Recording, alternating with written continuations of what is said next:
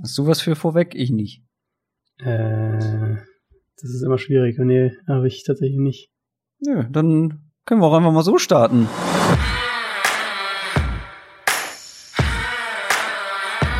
Down, Set, Talk. Der Football-Podcast mit Adrian Franke und Christoph Kröger.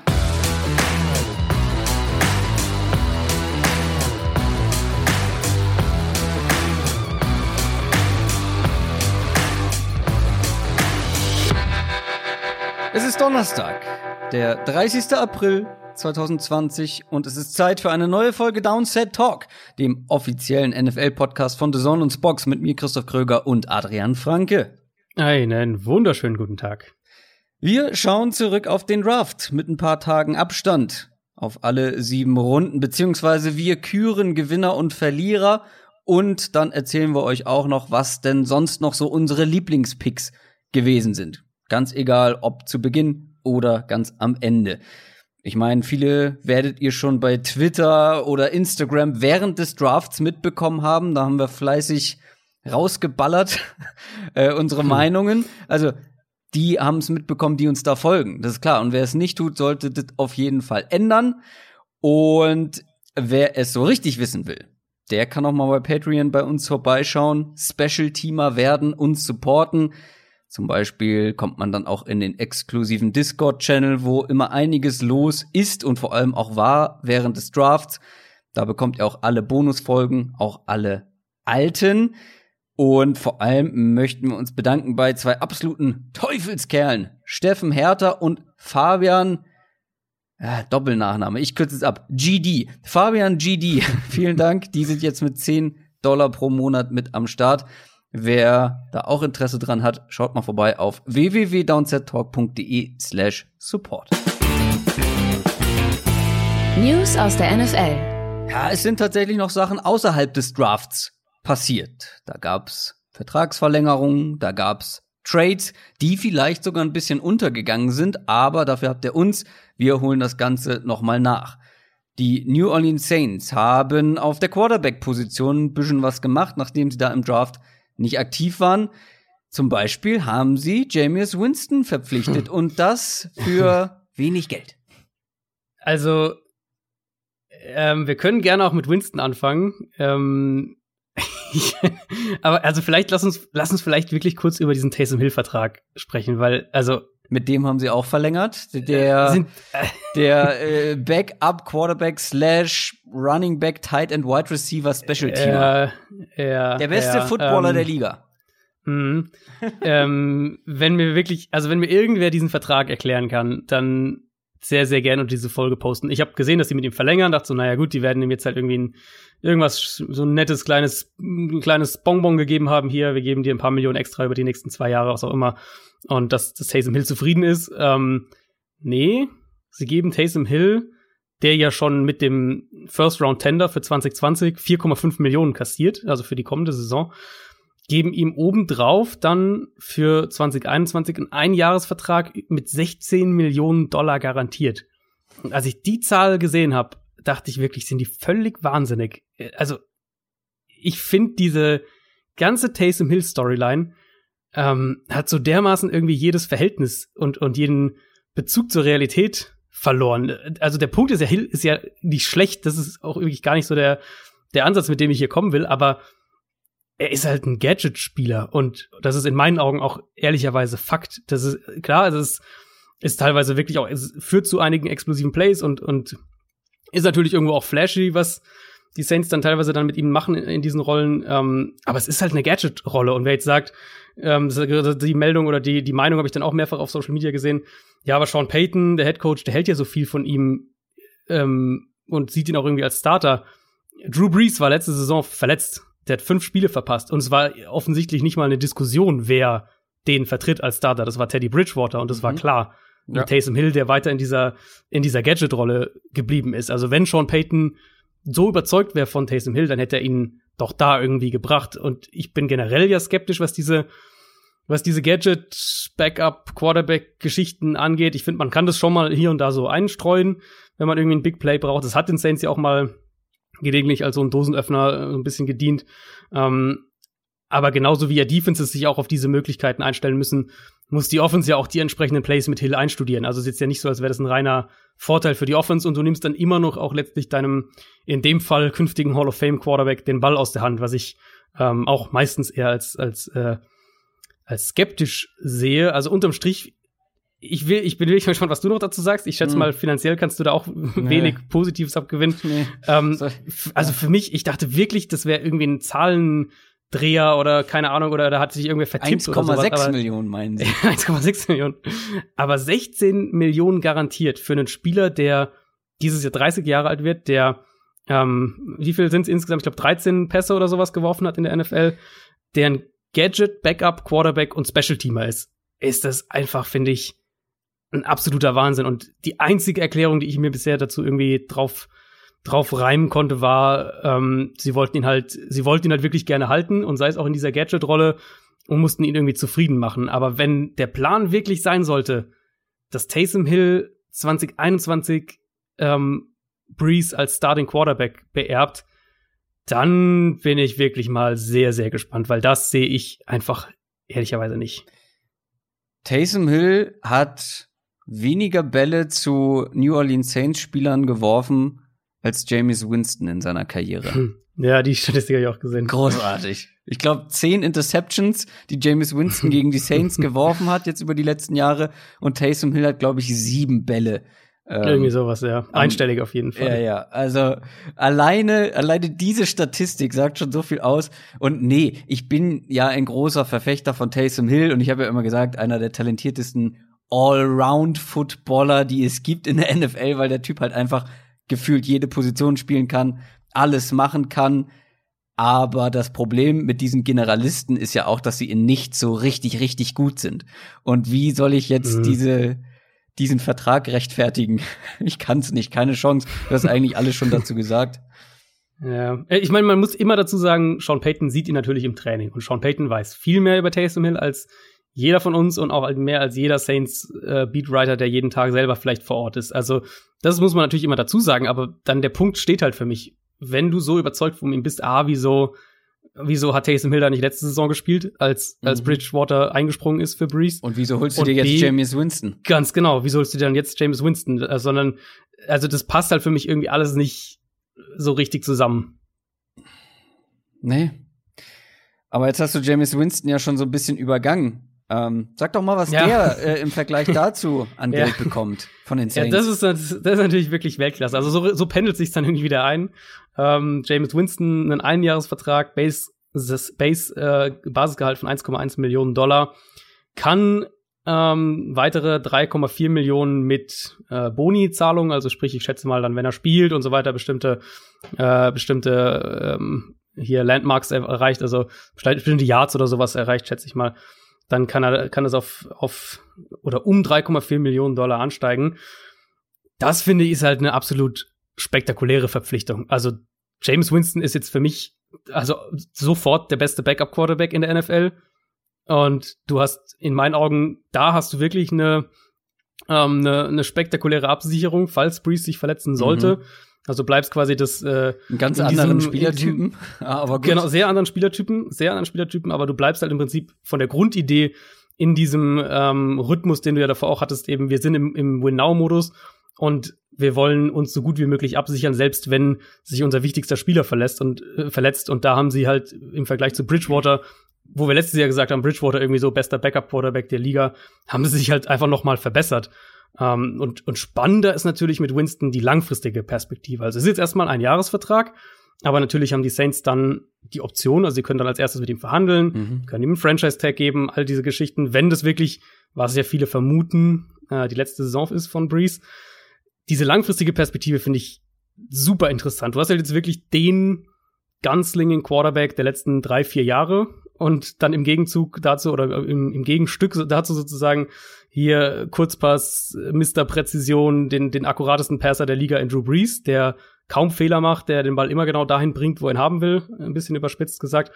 Also das ist schon mal spannend. Und dann hast du aber natürlich auch eines der großen Offense-Minds unserer Zeit aktuell in Sean Payton bei den Saints. Und Winston, und er hat es ja selber auch so gesagt, und dass er, also er hat, wird keinen großen Markt gehabt haben, aber er wird sicher Optionen gehabt haben, für mehr Geld woanders zu unterschreiben.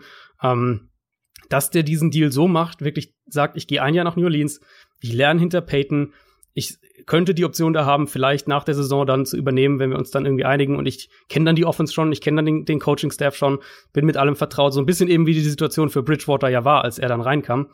Ähm, das finde ich extrem spannend und auf einen Schlag haben die Saints vielleicht eine, dann doch wieder eine, eine Quarterback-Lösung für die Zeit nach Drew Brees.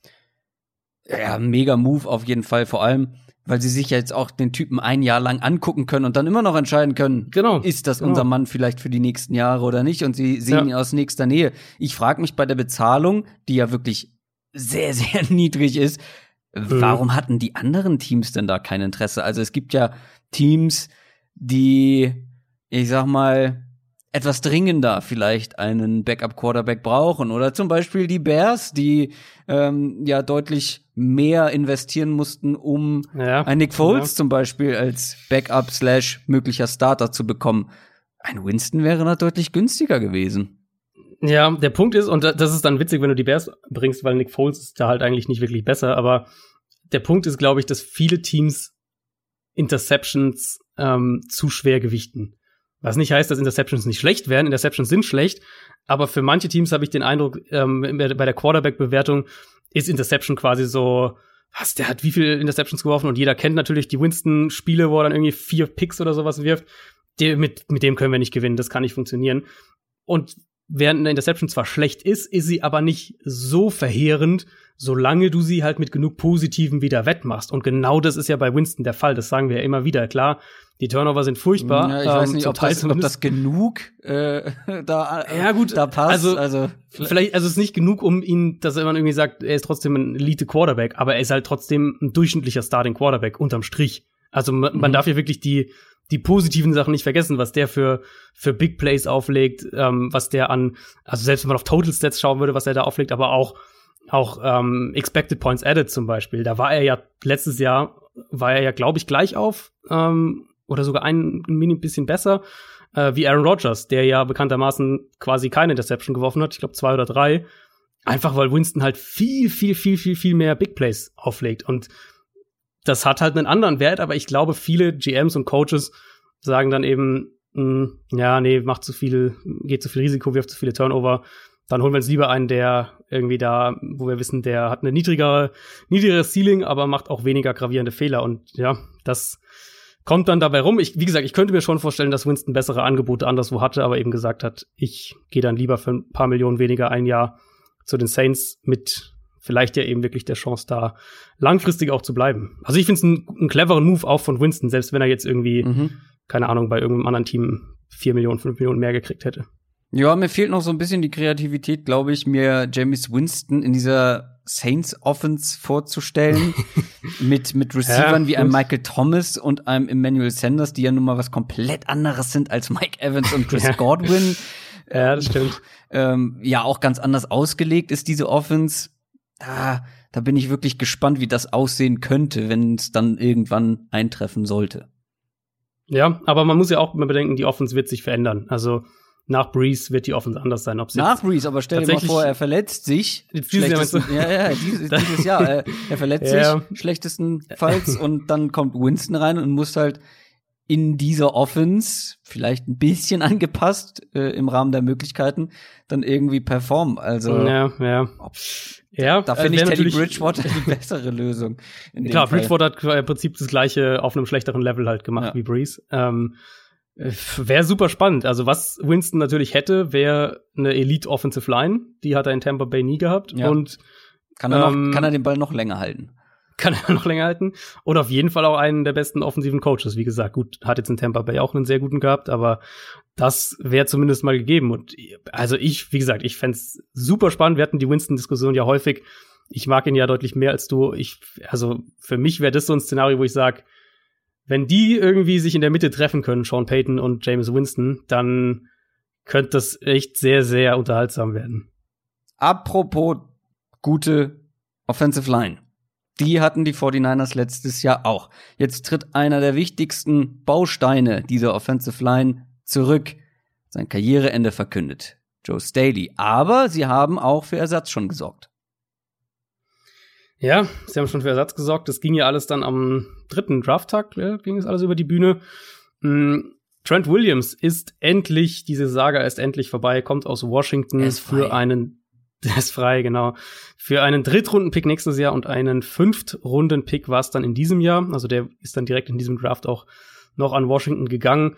Ähm, also vom Preis erstmal gut für die, für die Niners. Ich glaube, es war natürlich auch dieser verheerenden Leverage-Situation geschuldet. Also ich glaube, es war klar, dass Washington da keinen Erstrunden-Pick oder sowas für Trent Williams bekommen würde. Dafür haben sie die Situation viel zu sehr insgesamt, ähm, viel zu sehr insgesamt in den Sand gesetzt oder die, die Fronten waren viel zu sehr verhärtet.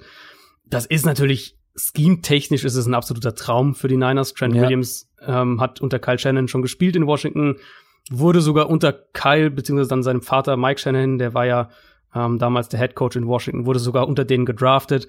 Der passt perfekt in das Scheme. Beide Seiten wissen genau, was sie am jeweils anderen haben. Und wenn der fit ist, dann ist es ein Top 10 Tackle. Also das steht ja auch irgendwie außer Frage.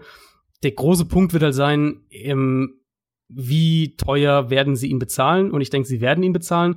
Er hat jetzt noch ein Jahr Vertrag, aber ist ja, ist ja kein Geheimnis, dass er einen neuen Vertrag haben möchte. Insofern schätze ich auch mal, dass San Francisco nicht für ihn getradet hätte, wenn man da nicht irgendwas zumindest mal grob in der Mache hätte. Also das wird, das wird dann noch interessant sein, wie viel sie da noch mal investieren müssen.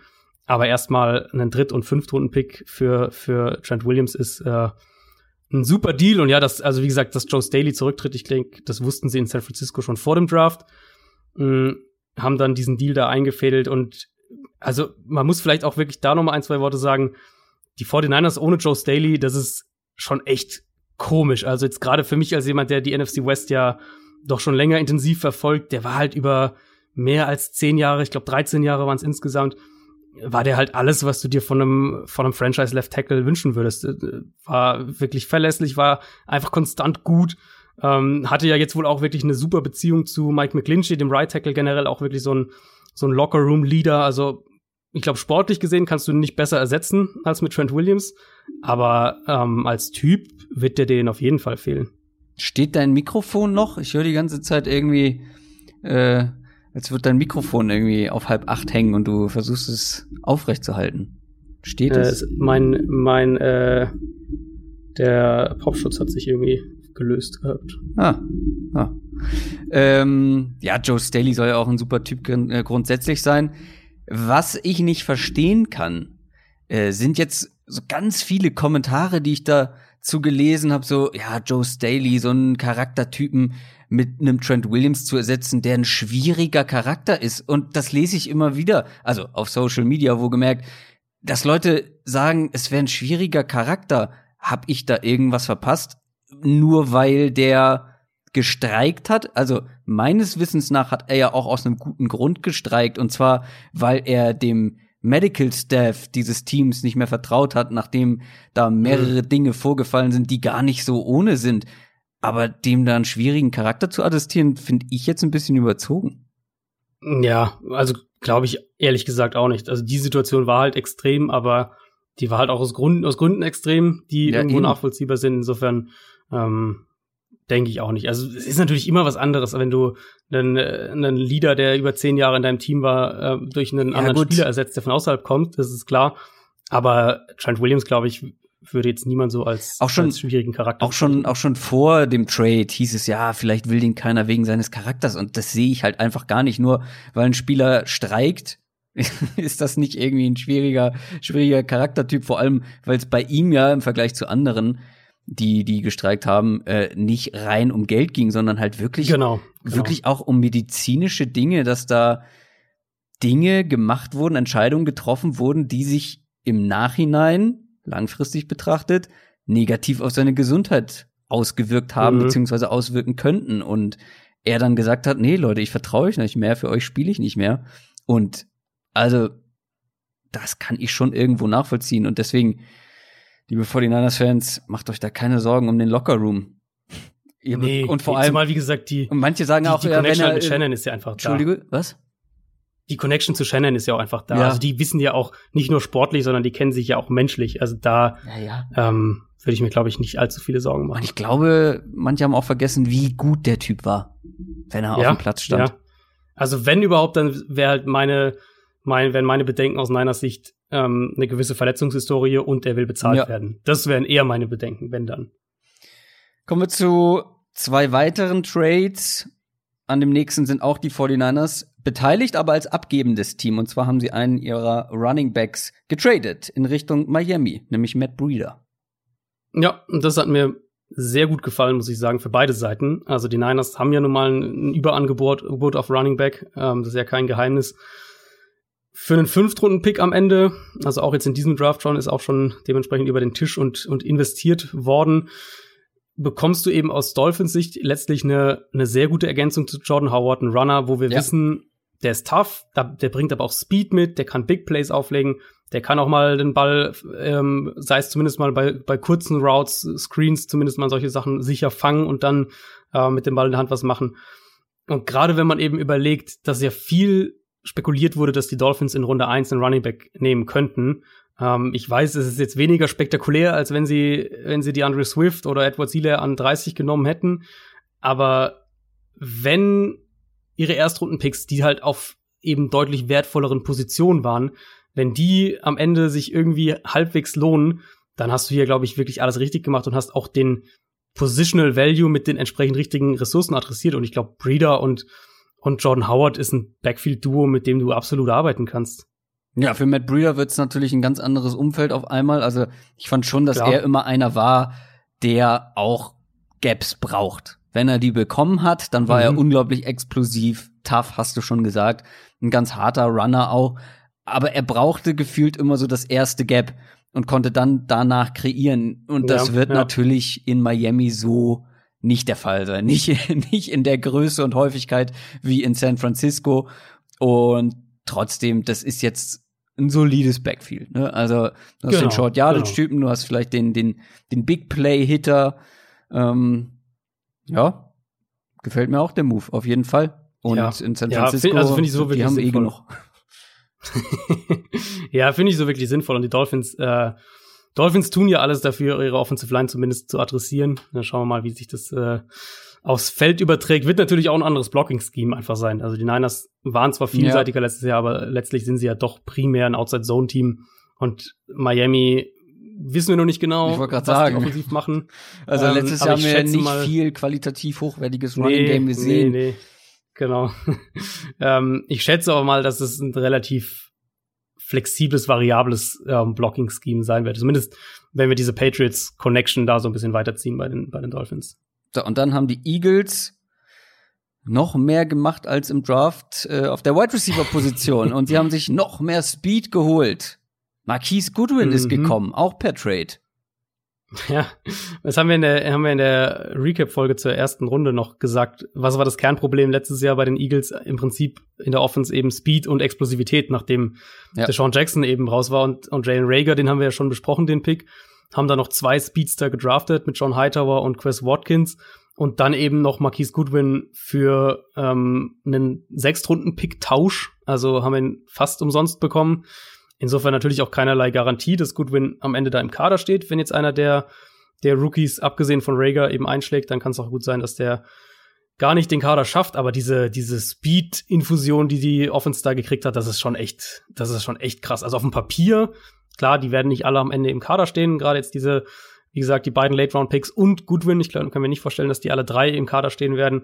Aber auf dem Papier ist es jetzt auf einen Schlag äh, vielleicht das explosivste Wide Receiver Core der Liga, wo wir vor einer Woche noch gesagt haben, ähm, das ist eine riesen Problemzone. Ja. Und auch hier waren die 49ers beteiligt, habe ich vergessen zu sagen. Das ist richtig, Der ja. kam ja- Niners haben, waren sehr aktiv. Die äh, waren, ja. nachdem sie zwischendurch lange nicht picken durften, haben sie dann, waren sie Wir dann hatten Zeit aktiv für andere. Sachen, für andere Genau. schöne Dinge. Zum Beispiel Trades. Und wir haben jetzt Zeit, um über Gewinner und Verlierer zu sprechen. Der NFL Draft. Jeder durfte sich drei Gewinner und drei Verlierer aussuchen. Aber wir haben uns abgesprochen, weil ich glaube, sonst hätte sich einiges gedoppelt. Wir mussten uns auch ein bisschen streiten um vor allem die Gewinner. Bei den Verlierern kommen wir später zu. Da ist es so, da konnten wir uns nicht so richtig einigen, beziehungsweise keiner wollte von einem Verlierer abrücken. Aber wir verraten noch nicht, um welches Team es sich möglicherweise handeln könnte. Lass uns positiv starten Mhm. mit Gewinnern. Und da du Wollen wir, wollen wir das gerankt machen? Das ist noch eine Frage vielleicht vorab. Oder wollen wir jetzt einfach, obwohl ich hab's eigentlich gerankt, ist nur die Frage, fangen wir oben oder unten an? Da du ein Team hast, was ich auch gerne unter meinen Gewinnern gehabt hätte, würde ich vorschlagen, fang doch mal mit dem an, weil aus unserer beider Sicht wirklich einer, wenn nicht der große Gewinner des Drafts sind die Cleveland Browns. Ja, absolut. Also für mich da in aller in aller Kürze, wenn ich es in aller Kürze zusammenfassen würde, dann war das für mich ganz subjektiv betrachtet. Und wenn ich auf meine Pre-Draft-Evaluierung schaue, also wie ich die Spieler vorher bewertet habe, wann sie dann gegangen sind, ähm, war das für mich der beste Draft dieses Jahr. Meine ähm, Browns, du, dass ich das mal. Deine Browns, ne? also im Prinzip, abgesehen von, von Jacob Phillips, dem, dem LSU-Linebacker, den sie in der dritten Runde gedraftet haben, über den man, denke ich, ein bisschen mehr diskutieren kann. Aber ansonsten waren das halt für mich auf meinem Board durch die Bank weg wirklich 1A-Picks. Also wirklich krass. Über Jedrick Wills haben wir ja schon gesprochen in der, in der Recap-Folge zur ersten Runde. Der war mein Nummer 1 Tackle mit, mit Abstand auch. Ähm, ist einfach mega weit in seiner Entwicklung, hat Power, dominanter Runblocker, kann sich aber auch bewegen, gut in Pass Protection. Die einzige Sorge halt wirklich, dass er eben von rechts auf links wechseln muss. Aber ich gehe davon aus, dass er das kann. Und dann haben die Browns eben auf einen Schlag eins der potenziell besten Tackle-Duos der Liga mit Jack Conklin noch, den sie ja geholt haben. Das fand ich schon mal super, eben aus, wir sagen, Value und Need Symbiose quasi, hat da irgendwie beides gepasst. Also an 10 fand ich das einen guten, guten Value und eben auch ein riesiger Need natürlich abgedeckt. War ja mit Abstand die größte Baustelle bei den Browns. Und danach haben sie für mich halt einfach Value ohne Ende abgeräumt. Wir haben, ähm, wir haben in der Safety-Folge, in der Safety-Preview-Folge über die, über die Tackling-Probleme von Grant Delpit gesprochen, den sie dann in der zweiten Runde gedraftet haben. Aber der Punkt ist ja mit dem, was er machen kann, macht er halt sofort deine Pass-Defense deutlich, deutlich besser. Der gibt dir wirklich eine defensive Matchup-Waffe auf Safety und ich denke, dass der äh, auch sofort auf Free Safety starten wird neben Carl Joseph, dann auch wirklich rumgeschoben wird in der Box, tief, Man-Coverage gegen Titans, eben alles da auch macht. Und das war ja auch ein Need für die Browns. Also Safety war ja echt auch was, wo sie auch was machen mussten sprich für mich noch mal größerer Value ähm, als als Jedrick Wills quasi, weil ich Wills halt schon so ungefähr in der Top 10 Range hatte und er ist an 10 gegangen. Delpit hatte ich eben wirklich als mit First Round Prospect und sie kriegen ihn an 44. Das Schöne ist, dass Jordan die Elliott, Browns ja. äh, das Team mit den meisten Miss Tackles letztes Jahr waren und jetzt den ja, das wird sich nicht den, den, den Safety mit wahrscheinlich den meisten Miss Tackles ja. aus dem College holen. Naja. Ja, um, ja, umso wichtiger, dass die, äh, dass die Defensive Line ihre Arbeit macht. Und da haben sie auch in der dritten Runde einen sehr guten Pick, finde ich, ähm, ja. reingehauen, der jetzt nicht der Mega-Value ist, aber einfach ein guter Pick, Jordan Elliott. Ich hatte den ein bisschen höher, nicht bedeutend höher, aber ähm, ist auch schon sehr, sehr weit einfach in seiner Entwicklung, technisch, physisch, also der potenzieller auch ein, ein Day-One-Starter. Ich war ja zum Beispiel auch bei, bei Donovan Peoples Jones, den, ähm, den sie in Runde 6 gedraftet mhm. haben.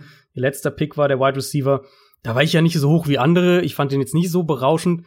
Aber Runde 6 ist halt für den auch wieder echt ja. mega Value. Und, und dann kommt noch Spieler Harrison Bryant, der Tight End in der vierten Runde. Erstmal so erste Reaktion irgendwie, okay, noch ein Tight End. Haben ja schon Austin Hooper teuer verpflichtet. Aber ich glaube, als Nummer drei in der ja, Offense, mit, die ja, viel Zweiteilen genau. spielt. Genau, da genau. brauchst du halt auch mal einen, der, der einspringen kann. Ganz genau, ganz genau. Und, und wird über die Rotationen reinkommen. Ich glaube, das ist eine perfekte Rolle für den. Der hat Potenzial, um ein kompletter Titan zu werden. Und ich sehe den mindestens mal als vertikale Waffe im, im Play-Action-Pass-Spiel, wo er, denke ich, auch als Nummer zwei Titan ein, in, als Rookie eine Rolle spielen kann. Und dann haben sie halt auch noch in Runde 5 einen meiner absoluten Lieblingscenter in der, in der Klasse gedraftet mit Nick Harris, der zwar undersized ist, der nur Center spielen wird, den wirst du nicht auf Guard schieben, aber das ist ein fantastischer Zone-Blocking-Center und passt halt damit perfekt in das, was, was Kevin Stefanski in Cleveland installieren will. Also wirklich für mich top to bottom, wie gesagt, über den Drittrunden-Pick, Jacob Phillips kann man sprechen, aber top to bottom war das für mich der beste Draft. Wenn ich nach Value gehe, wenn ich nach dem gehe, wie ich die Browns analysiert habe und wie ich die Spieler analysiert habe. Und das Beeindruckendste an diesem Draft finde ich, das war der erste Draft von Andrew Barry, dem neuen GM, mhm. jüngster GM der NFL. Und ich finde, viel besser kannst du kaum starten. Er ja. war zwar ja schon ja. mal äh, bei den Browns und hat auch die Drafts mitbetreut, kommt ja auch aus dem Scouting-Bereich, ähm, vor allem bei den Colts vorher dann gewesen. Aber der, ja, also wir haben ja damals schon gesagt, ist ein spannender Kerl, weil er halt auch vor allem aus ja, einer sehr analytischen, wissenschaftlichen Richtung auch kommt, mhm. mit, mit Harvard-Abschluss und so weiter. Scheint ein richtiges Brain zu sein. Und jetzt legt er diesen Draft hin, den man auch richtig ja, in die Tonne ja. hätte setzen können. Ja, also ich bin, ich will nicht sagen, dass der Browns Hype Train schon wieder, schon wieder ins Rollen kommt, aber ich bin auch sehr positiv angetan von diesem, von ja. diesem Browns. Aber man muss ja immer, vielleicht kann man das auch noch mal dazu sagen, dass man einfach immer bedenken muss, Rookie-Saison ist meistens die Saison, wo Spieler, die neu in die NFL kommen, den geringsten Impact haben. Das ist einfach so. Also die Kurve geht dann halt drastisch hoch vom ersten aufs zweite Jahr in allermeisten Fällen. Deswegen jetzt nicht, ähm, wenn ein Team einen guten Draft hatte, sagen, die gehen von meinem Nummer 15 Team auf mein Nummer 3 Team in der NFL. Das ist relativ unwahrscheinlich, aber natürlich geht es ja darum, eben, wie gesagt, Value mitzunehmen, wenn es möglich ist, Needs zu bedienen und wenn das halt beides zusammen funktioniert. Und ich finde, bei den Browns hat es perfekt zusammen funktioniert. Dann äh, hat man sehr, sehr viel richtig gemacht. Und auch ein guter Draft auf dem Papier oder nach unserer Meinung genau, nach ein guter genau. Draft kann auch vielleicht in vier, fünf Jahren ein schlechter Draft gewesen sein. Total, klar.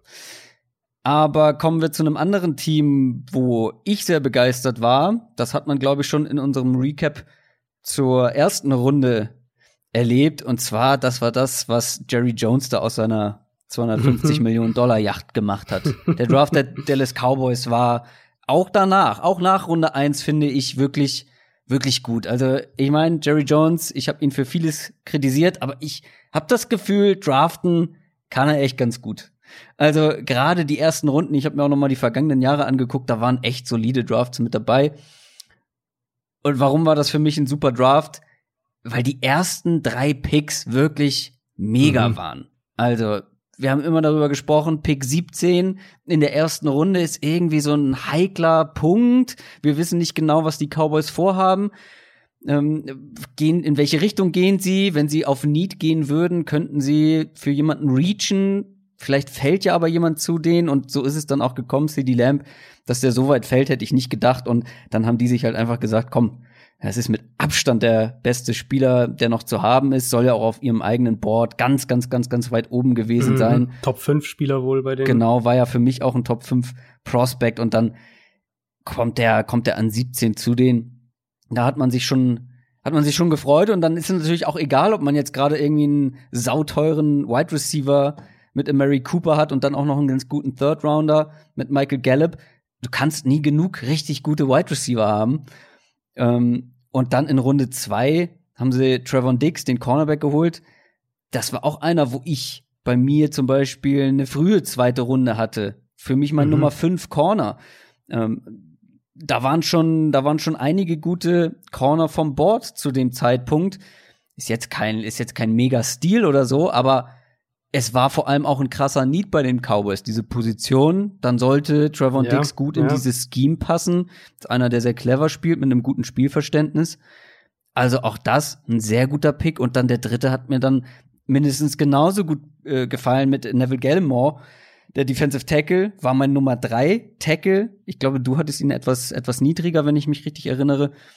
Ähm, auch den hatte ich so für eine frühe zweite Runde und viele andere ähm, Analysten auch. Also Pro Football Focus hatten den zum Beispiel auch als Nummer 52 auf dem Big Board.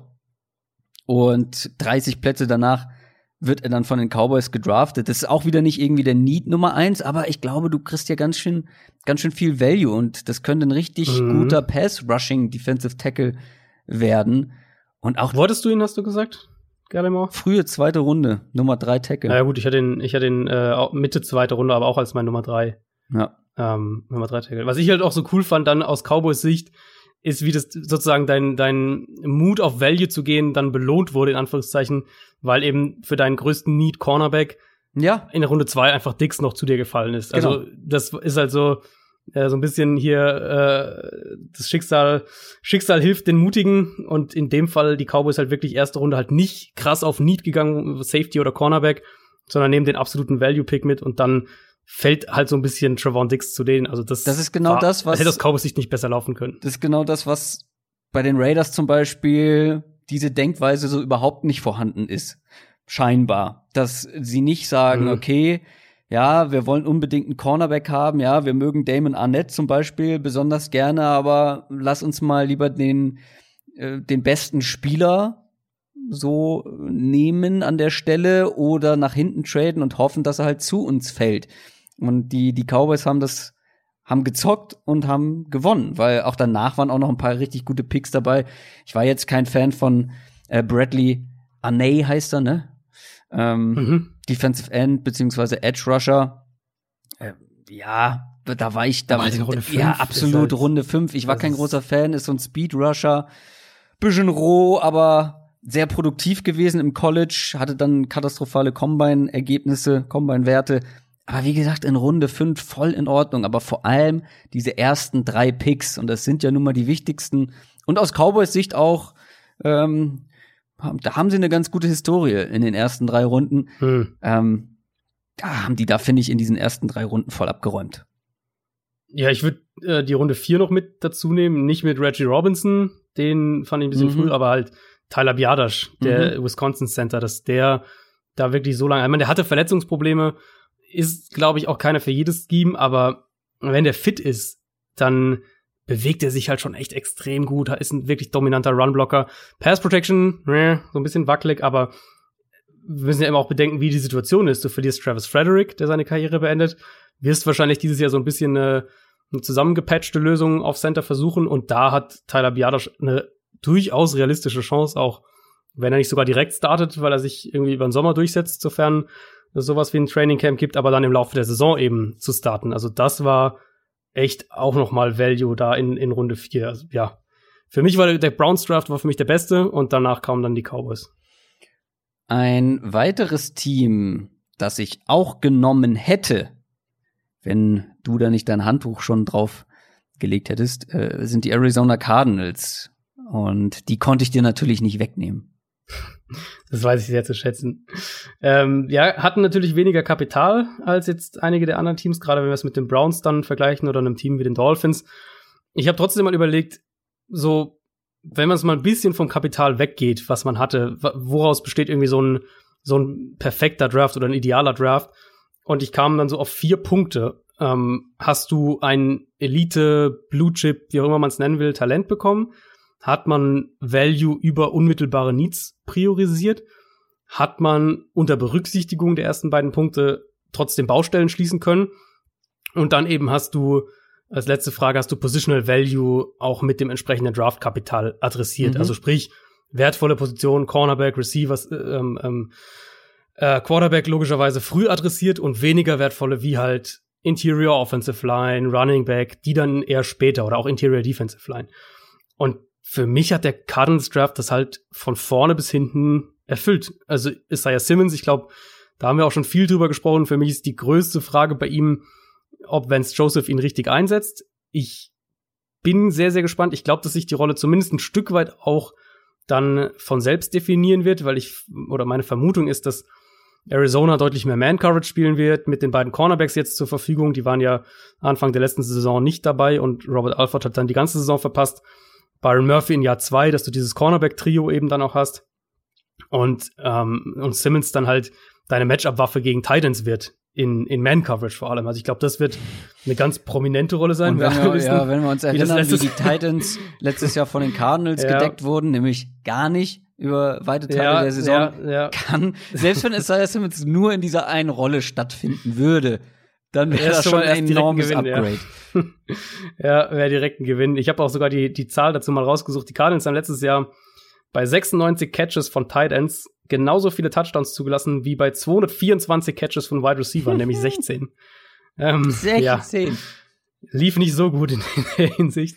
Nee. Genau, das wird, denke ich, eine ne Rolle sein, aber er wird natürlich auch, er wird Quarterbacks beispielen. Da hat Vance Joseph auch schon drüber gesprochen. Du hast einen Russell Wilson in der Division. Ähm, er wird Blitzer sein, er wird Edge Rusher sein, hat, hat Joseph auch schon drüber gesprochen. Wird natürlich auch mit seiner, mit seiner Range, die er ja hat, wird er so underneath the zones auch covern. Ich denke halt mhm. halt nicht, dass es so extrem sein wird wie bei Clemson. Also ich glaube nicht, dass wir Simmons dann auch mal hier, dass er sich so komplett frei bewegt quasi und, und auch den tiefen Safety spielt und so.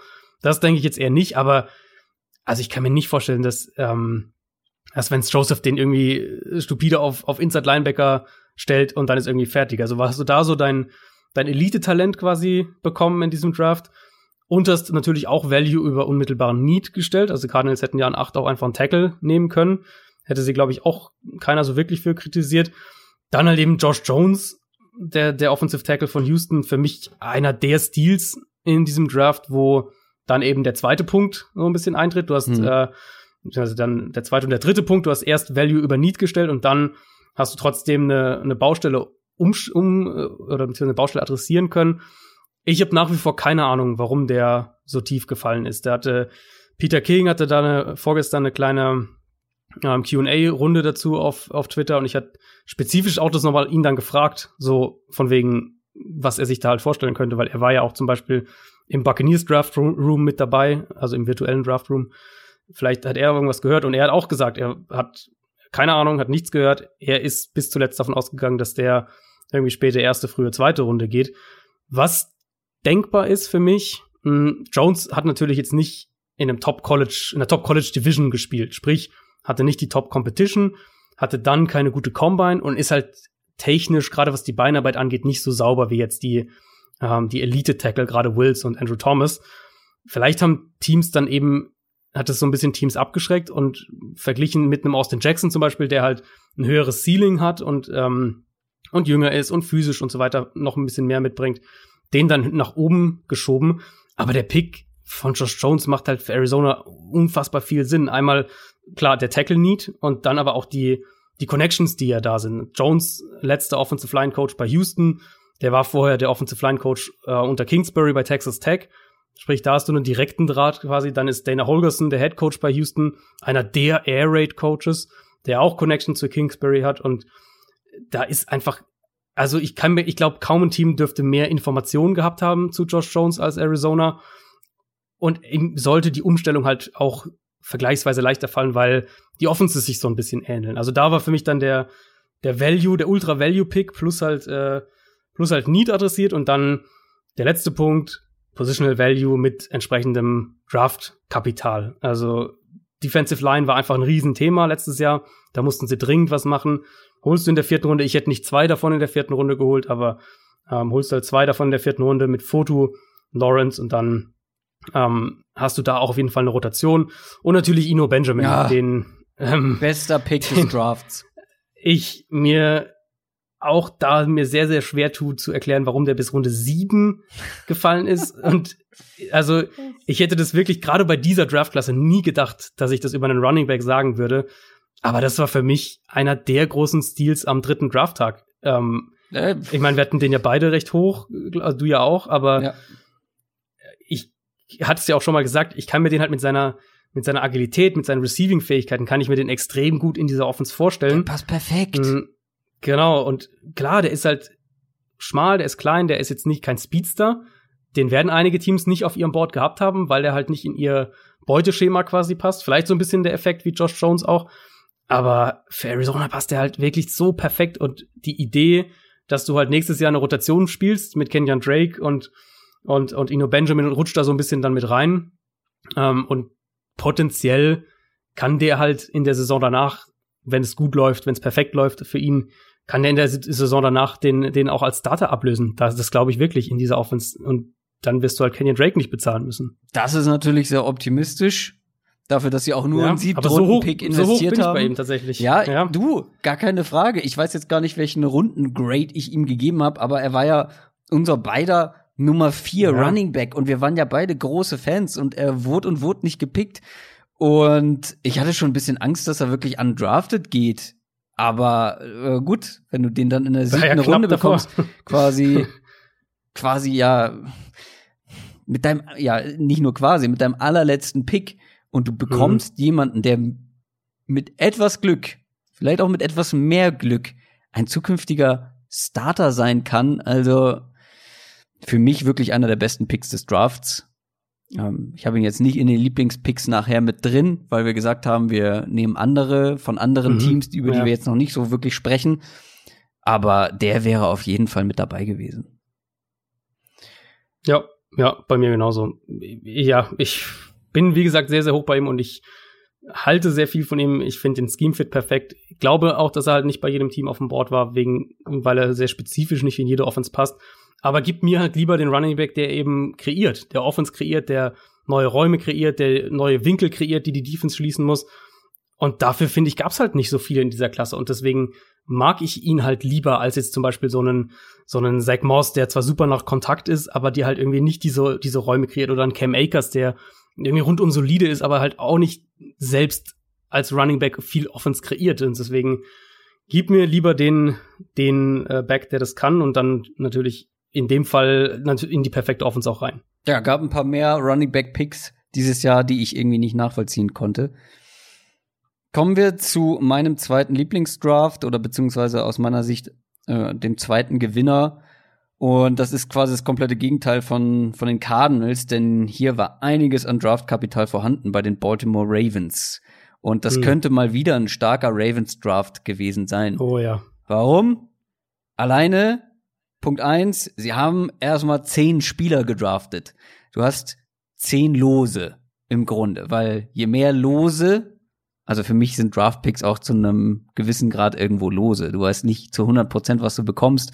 Und die, die höheren Lose sind etwas mehr wert und haben eine höhere Gewinnwahrscheinlichkeit als die hinteren. Aber sie hatten unglaublich viele Lose.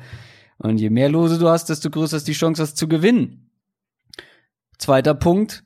Ein paar der Picks, dieser vielen Picks, könnten absolute Steals gewesen sein. Mhm. Über Patrick Queen haben wir schon gesprochen in Runde 1 den an 28 zu bekommen, ist, glaube ich, ein absoluter Glücksfall. Nicht nur was Value Potenziell angeht. der beste Scheme-Fit in der ersten Runde. Genau. Muss ich echt sagen. Ja, nicht nur Scheme-Fit, sondern ja auch ein Loch gestopft. Also die Position ja, war ja, ja, auch ein klaffender Need in diesem Team. Ähm, dann haben wir, ich überspringe kurz mal eben Runde zwei. Äh, wir haben in Runde drei noch Justin Madubike oder Madubiki.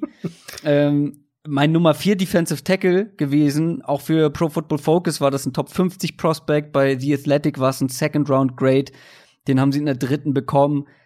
Devin Duvernay, den Wide Receiver in Runde 3, äh, den mochte ich auch. Wir haben jetzt nicht über ihn gesprochen, weil er es nicht, er hat es in die Nähe der, meiner Top 10 geschafft, aber ähm, nicht mit rein, weil er dann schon noch irgendwo limitiert ist. Aber das könnte, wenn es richtig gut läuft, so der Debo Samuel ähm, der Ravens werden. Mhm. Haben ein ähnliches mhm. Skillset, ja. die beiden.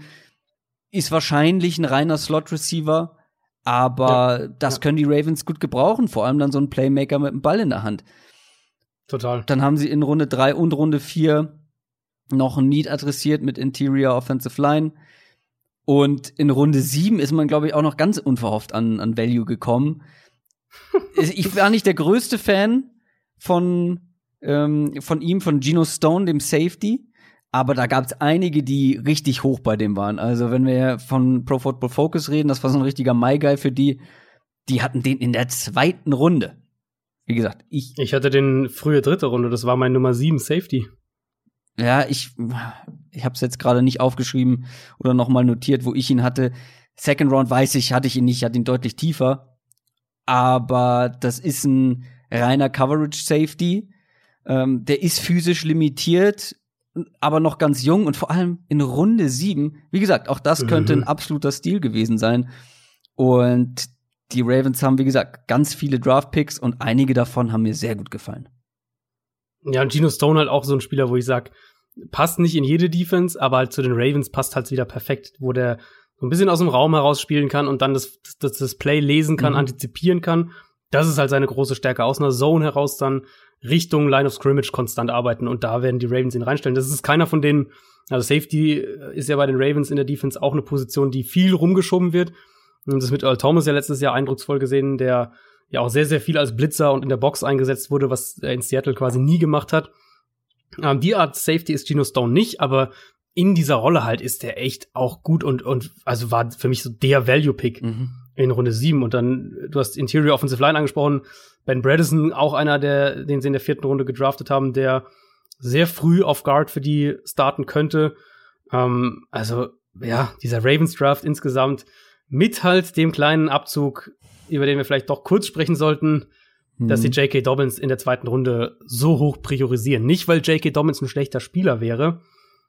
Äh, das ist ein guter Running Back, der mit Platz kann der echt auch Schaden anrichten, kann auch Home Runs raushauen. Ähm, aber ja. Insbesondere die Ravens Offense, ja. wo ich sage, jetzt ist natürlich die, werden einige sagen, ja, aber die laufen ja auch viel. Ja, die laufen viel, aber die, gerade die Ravens Offense ist für mich so vielleicht die Offense, wo es nicht wichtig ist, wer da den Ball trägt als Running Back, weil keine Offense dir so viele Räume und Matchups kreiert im Run Game, wie die Ravens Offense eben einfach durch das Scheme, durch die Vielzahl an Option Plays und durch Lamar Jackson.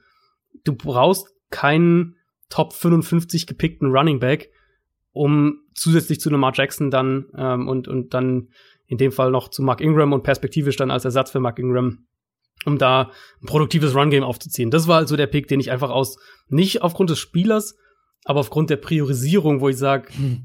also gerade diese Offense, auch wenn sie sehr viel laufen, aber gerade diese Offense braucht kein Elite-Talent auf Running Back.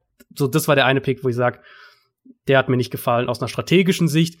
Der Spieler ist trotzdem sehr gut. bei mir, bei mir ist es genau andersrum. Ich, aber das ist auch klar. Ich sag ja schon, ähm, wenn du ein bisschen mehr Explosivität, eine etwas bessere Balance auf dieser Position, gerade bei den Ravens hast, kriegst du vielleicht unterm Strich dann immer noch mal ein bisschen mehr raus, als wenn du da jetzt einen x-beliebigen Running Back hinstellst. Bei mir ist es genau umgedreht. Also ich habe kein Problem damit, dass sie da diese Position unbedingt adressieren, sondern bei mir ist es der Spieler. Weil ich war kein großer J.K. Dobbins-Fan. Und zweite Runde ist mir eine Minimum zu früh. Das Ding ist, hm, ich glaube, ja, der wird sehr gut in dieser Offense sein. Also, ja. ich halte ihn für besser als Justice Hill und Gus Edwards. Und zusammen mit Mark Ingram könnte das wirklich ein gutes, explosives Duo werden. Und das ist auch einer, der mal einen Ball fangen kann. So ist es nicht. Wie gesagt, für mich war der Spieler ein bisschen zu früh.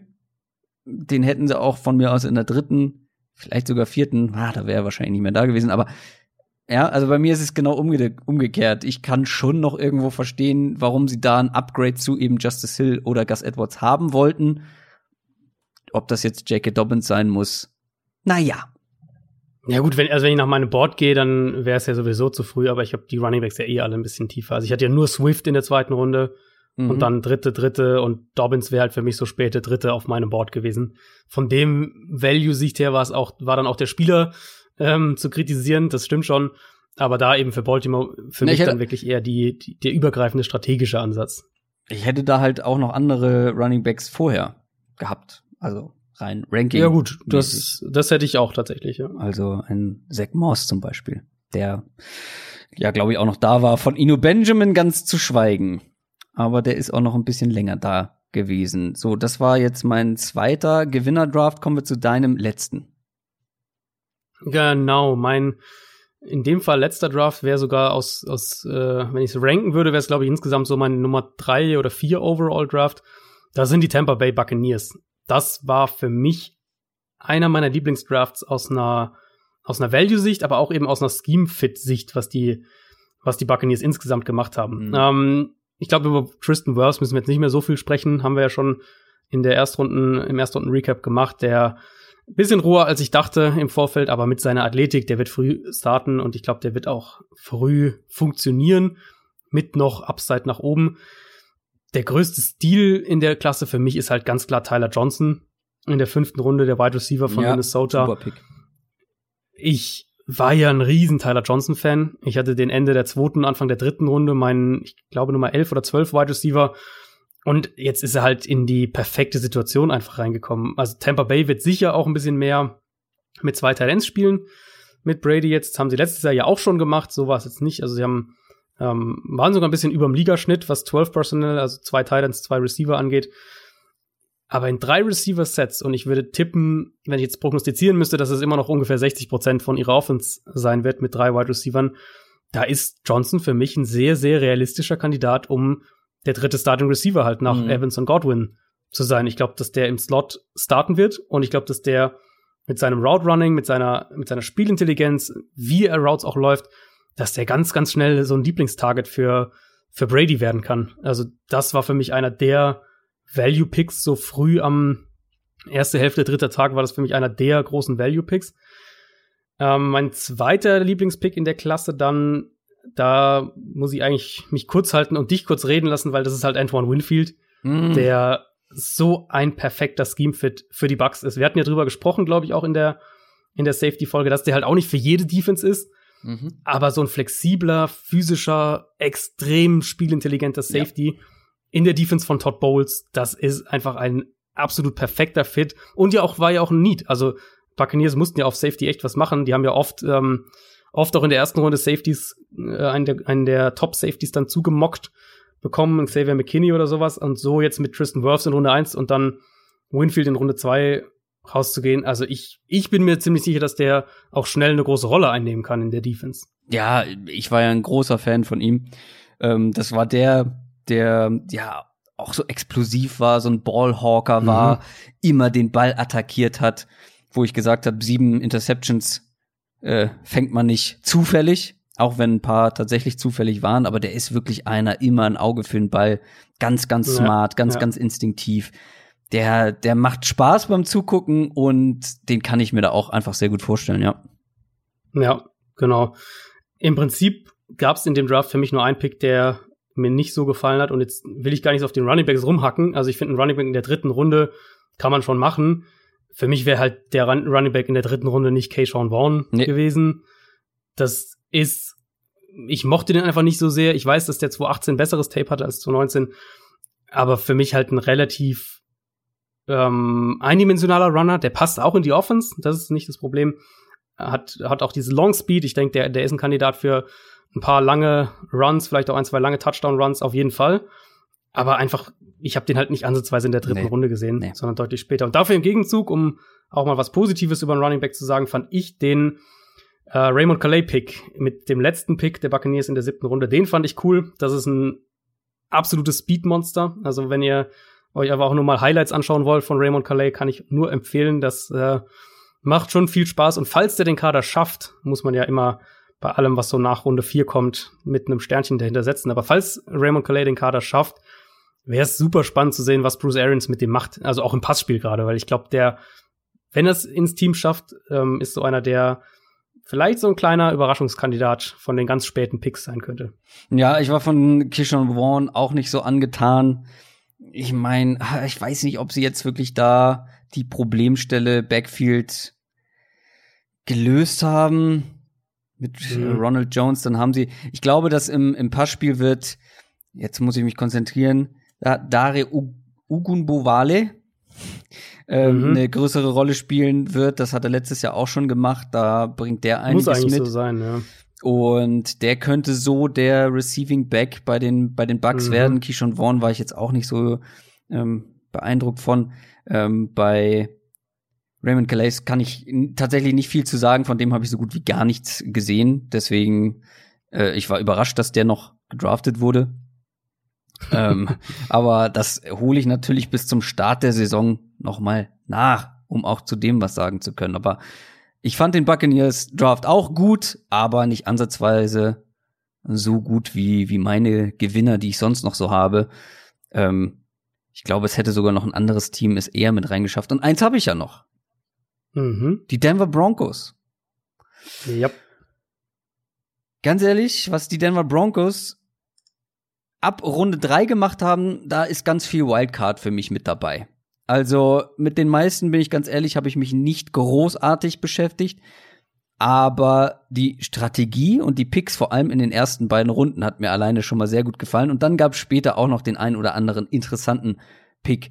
Also, wir haben vorher oft darüber gesprochen, dass die Broncos daran interessiert sind, hoch zu traden in der ersten Runde, um ihren Wunschreceiver zu bekommen. Ich hatte gehofft, dass es Jerry Judy ist.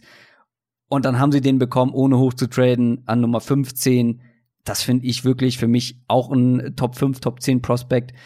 Ähm, für mich mit, auf einer Stufe mit CD Lamb und die perfekte Ergänzung zu Cortland mhm. Sutton.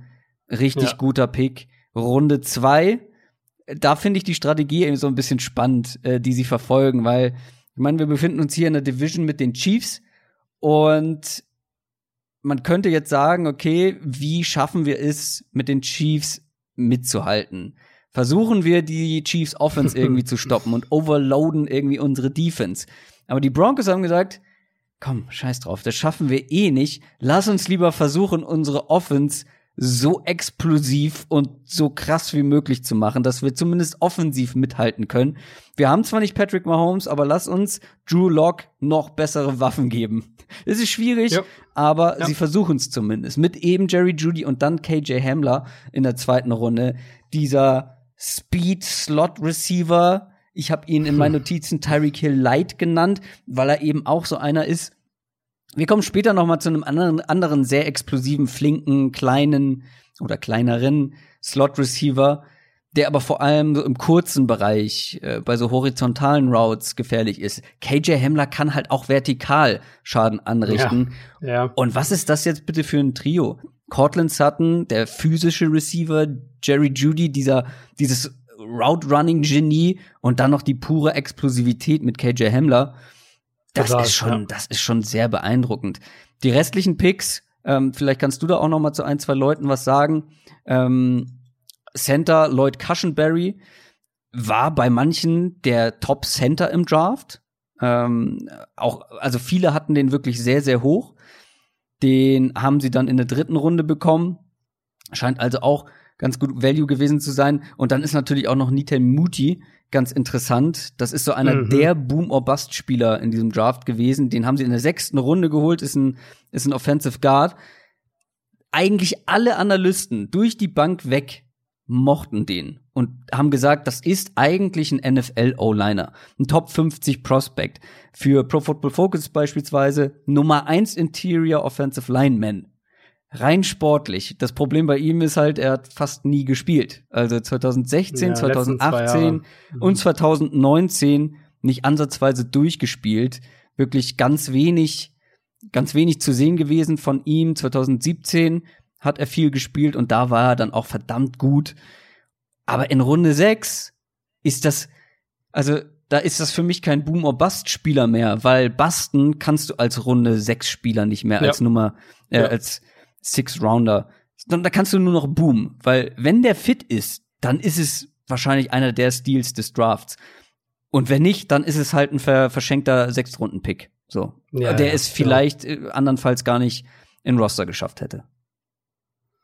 Also zur generellen Strategie vielleicht noch mal kurz. Ich gehe da voll mit, was du gesagt hast. Die Idee ist offensichtlich, die wollen ähm, mit den gegen die Chiefs Shootouts gewinnen und nicht den Fokus drauf setzen, die Offense der Chiefs zu stoppen. Und ich glaube, das ist auch der richtige Ansatz, das so rum zu versuchen, weil es dir eben auch selbst langfristig mehr Stabilität gibt. Wenn du selbst eine Top 10 Offense aufbaust, dann kannst du dir relativ sicher sein, dass die über mehrere Jahre auch Top 10 funktionieren wird. Während wenn du dir eine Top 10 Defense aufbaust, haben wir oft genug gesehen und auch schon drüber gesprochen, ist die Chance relativ hoch, dass die eben nach ein, zwei Jahren dann irgendwie so einen Absturz erlebt und runtergeht. Und selbst wenn du eine Top 10 Defense hast, dann ähm, ist die Chiefs Offense im Zweifelsfall wahrscheinlich besser. Deswegen finde ich den Weg schon mal richtig. Ist noch ein anderer Punkt, der damit reinfließt, ist einfach äh, mit den Umständen, die du kreierst. Und sie haben ja in der Free Agency schon die O-Line verstärkt. Cushenberry wird vermutlich oder hat, hat die Chance auf Center direkt zu starten. Ähm, dann bewegst du Glasgow, schiebst du den rüber auf Guard, den sie aus Detroit geholt haben. Die Receiver, hast du angesprochen, ich würde jetzt mal noch Albert O mit da reinpacken, den Teil, den sie in der vierten Runde gedraftet haben, dieser Speedster, das war der, der bei der Combine so unglaublich schnell gelaufen ist, der im College mit Drew Lock auch zusammengespielt hat. Also da ist auch eine Connection auf jeden Fall da. Mit dem, was sie schon hatten und dem, was sie jetzt noch dazugeholt haben in dieser Offseason, Free Agency und Draft, kre kreierst du mehr und mehr halt wirklich ideale Umstände für Drew Lock. Mhm. Und das zum einen kann natürlich ein Katalysator für seine Entwicklung einfach sein. Zum anderen aber auch gibst du dir selbst halt die bestmögliche Chance, den zu bewerten. Na, wenn du jetzt, wenn du diese Offense zusammenbaust und Drew Lock spielt nächstes Jahr wirklich Mucks, dann bist du dir relativ sicher, okay, Drew Lock ist vermutlich nicht die Antwort, weil wir haben einen Quarterback im zweiten Jahr. Ja. Wir erwarten, dass der eigentlich dann zweites, drittes Jahr sind die Jahre, wo die Schritte nach vorne kommen, die, die signifikanten Schritte auch nach vorne kommen. Da wollen wir es dann von ihm sehen. Und wir haben ihm jetzt ähm, nicht nur die, wir bauen nicht nur darauf, dass der sich von sich aus entwickelt, sondern bauen alles um ihn rum. Und wenn dann halt vielleicht äh, Lock nur stagniert oder sogar, sogar Rückschritte macht, hast du eine relativ klare Antwort und weißt, das ist halt nicht die Lösung. Äh, muss man auch bedenken, die Broncos müssen sich bei Lock ein bisschen beeilen, weil das war kein Erstrundenpick. Das heißt, sie haben keine Fifth-Year-Option. Ähm, müssen ihm dementsprechend nach vier Jahren schon, müssten sie ihm dann einen neuen Vertrag geben. Sprich, realistisch wahrscheinlich nach drei Jahren, wenn wir ehrlich sind. Mhm. Also da schon mal auch aus strategischer Sicht finde ich in jeder Hinsicht alles richtig gemacht. Ein Spieler, den man, denke ich, einmal noch erwähnen kann, zusätzlich zu Albert O, ist Derek Tuschka, der Edge-Verteidiger, den sie ganz, ganz spät, vorletzter Pick war das, glaube ich, im Draft, insgesamt, ähm, also Ende siebte Runde, gedraftet haben, der eigentlich so ein bisschen so ein kleiner Hype-Kandidat für Tag 3 war, wo man irgendwie dachte, oh, der hat ähm, gute Zahlen aufgelegt, der, der ist so ein Upside-Spieler, den wird irgendwer so in Runde 6 picken. Und dann wäre halt fast echt undrafted gegangen, aber ein, also ein interessanter Athlet, der als Pass-Rusher technisch schon weit ist und der kann natürlich hinter Von Miller, hinter Bradley Chop, kann der erstmal lernen ähm, und ist für mich einer der Siebtrunden-Picks, wo ich sage, die haben, der hat eine reelle Chance, auch den Kader zu schaffen. Also John Elway kann alles draften außer Quarterbacks. Können wir das so sagen? Na, mal schauen. Ja, und Drew Lock. Na, mal schauen. Schauen wir mal. Lassen wir, lassen wir Drew Lock noch mal ein bisschen Zeit. Er hat halt einen sehr, er hat halt einen sehr spezifischen Quarterback-Typ. Ja. Aber beim Rest, so. beim Rest ist das echt jetzt schon mehrfach ganz okay gewesen. Ja. Also, bei dem ja. Draft jetzt Die müssen Broncos, wir natürlich spekulieren. Aber sieht auf dem Papier schon mal ganz vielversprechend aus. Mhm. Kommen wir mal zu denen, wo es nicht so vielversprechend aussieht. Zu den Verlierern des Drafts. Aus unserer Sicht, aus unserer ganz subjektiven Sicht, weil Kritik beim Draft ist immer ein heikles Thema. Nein, wir sind keine GMs irgendwelcher NFL-Franchises. Ja, die wissen mehr über die, über die Spieler, über die einzelnen Spieler. Ja, die GMs haben einen Plan und haben eine Strategie. Natürlich haben sie das. Wäre schlecht, wenn nicht. Aber was man auch immer wieder sagen muss, weil es jetzt nach diesem Draft und nach Kritik auch von vielen Fans dann wieder kam, ja, GMs treffen regelmäßig falsche Entscheidungen im ja. Draft, gerade mhm. im Draft. Also guckt euch die Vergangenheit an. Wie viele GMs haben schon, haben schon Draftkapital aber mal so komplett in den Sand gesetzt. Und da kann man halt nicht einfach sagen, ja, komm, wir vertrauen denen mal und gucken, was, was daraus wird. Ähm, aber ja, das ist ein heikles Thema, kann ich auch nachvollziehen. Und komm, lass uns. Ich glaube, also vielleicht eine Sache noch dazu. Ja? Ich habe das auch als äh, so eine kleine Einleitung für, mein, für meine äh, Draft Grades auf Box geschrieben, dass es ja nicht nur darum geht zu sagen, okay, wo habe ich diesen Spieler, wie habe ich den bewertet? Ah ja, ich hatte den in der dritten Runde, na gut, die haben ihn in der zweiten gedraftet, dann ist der Draft ja Mist. Das ist nicht nee. der Punkt. Natürlich spielt die eigene Spielerevaluierung auch eine Rolle. Ansonsten könnten wir es uns auch einfach sparen und sagen, ja. wir gucken sie uns an, wenn sie im September hoffentlich in der NFL spielen. Aber was du natürlich trotzdem einigermaßen bewerten kannst und auch da mit einem gewissen Maß an Vorsicht, weil wir wissen nicht, welche Trades am Ende nicht geklappt hatten, die die GMs gerne durchgeführt hätten. Ähm, aber was wir einigermaßen bewerten können halt, ist das, was sie aus strategischer Sicht eben auch gemacht haben. Und dann Absolut. das eben abzugleichen, wie gesagt, sowas, wo ich jetzt zum Beispiel sage, in meinen Augen müssen die Ravens in Runde zwei keinen Running Back draften. Dann selbst wenn sie jetzt die Andre Swift da gedraftet hätten, der mein Nummer 1 Running Back ähm, war, den ich sogar mit einer zweiten Runden Grade hatte, dann hätte ich an dem Punkt trotzdem gesagt, für mich sind die Ravens kein Team, das da einen Running Back draften muss, auch wenn ich den Spieler mag. Ähm, und so muss man, denke ich, also bei so Draft Grades und, und Draft Beurteilungen direkt danach geht's ja vor allem auch wirklich darum, das Gesamtbild einzuschätzen. Und wir kommen ja noch gleich zu einem Team, wo das Gesamtbild ganz besonders entscheidend ist. Ähm, aber es geht jetzt ja nicht nur darum zu sagen, ich habe den Spieler so eingeschätzt und der GM hat ja keine Ahnung, wenn der den erst äh, da schon pickt oder wenn der so weit fällt oder was auch immer. Also es ist wirklich so ein Versuch, das Gesamtbild ähm, einigermaßen zu verstehen. Kommen wir zum Elefanten im Raum. Den Green Bay Packers. Mhm. Das ist das Team, wo wir gesagt haben, nee, das teilen wir, das teilen wir untereinander auf. Das hat jetzt nicht einer als Verlierer und der andere nicht, weil dafür sind wir beide zu sehr davon überzeugt, dass das leider der vermeintlich schlechteste Draft war dieses Jahr. Und das geht nicht nur uns so. Die Kritik kommt von allen Seiten. Und ja, es gibt sicherlich eine Strategie dahinter. Es gibt für jeden Pick eine Argumentation. Das Problem, was du eben schon angesprochen hast, man kann die Strategie kritisieren. Und keine der angeführten Strategien oder Argumentationen für viele dieser Picks finde ich gut. Aber dazu kommen wir mhm. gleich noch. Lass uns vielleicht erstmal noch kurz über die Picks, die dann halt nach Jordan Love, über den wir schon gesprochen haben, ähm, passiert sind und dann hinten raus halt eben noch mal über die über die ganze Strategie in diesem gesamten Draft. Aber ich habe wirklich auch noch mal die die einzelnen Picks angeguckt, die zu den Spielern recherchiert auch die Aussagen nach dem Draft der Verantwortlichen angeguckt. Und ich bin für mich zu dem Schluss gekommen, es gibt drei Bewertungsmöglichkeiten. Einmal so, ja, so wertungsfrei wie möglich. Dann würde ich sagen, das war ein sehr riskanter Draft. So, auch alleine mhm. aus dem Grund, welche Spieler sie genommen haben. Da ist viel Boomer-Bust-Potenzial mit dabei und so weiter. Wenn man ein bisschen, wenn ich ein bisschen subjektive Wertung mit einfließen lasse, dann war es ein fahrlässiger Draft.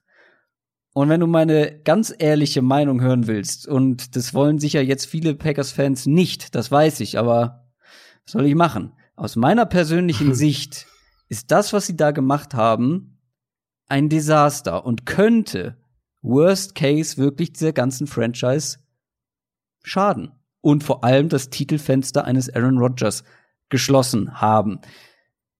Mhm. Lass uns, wollen wir erst über die, über die Philosophien und Strategien, die da vielleicht hintergesteckt haben könnten, sprechen oder noch mal über die Spieler?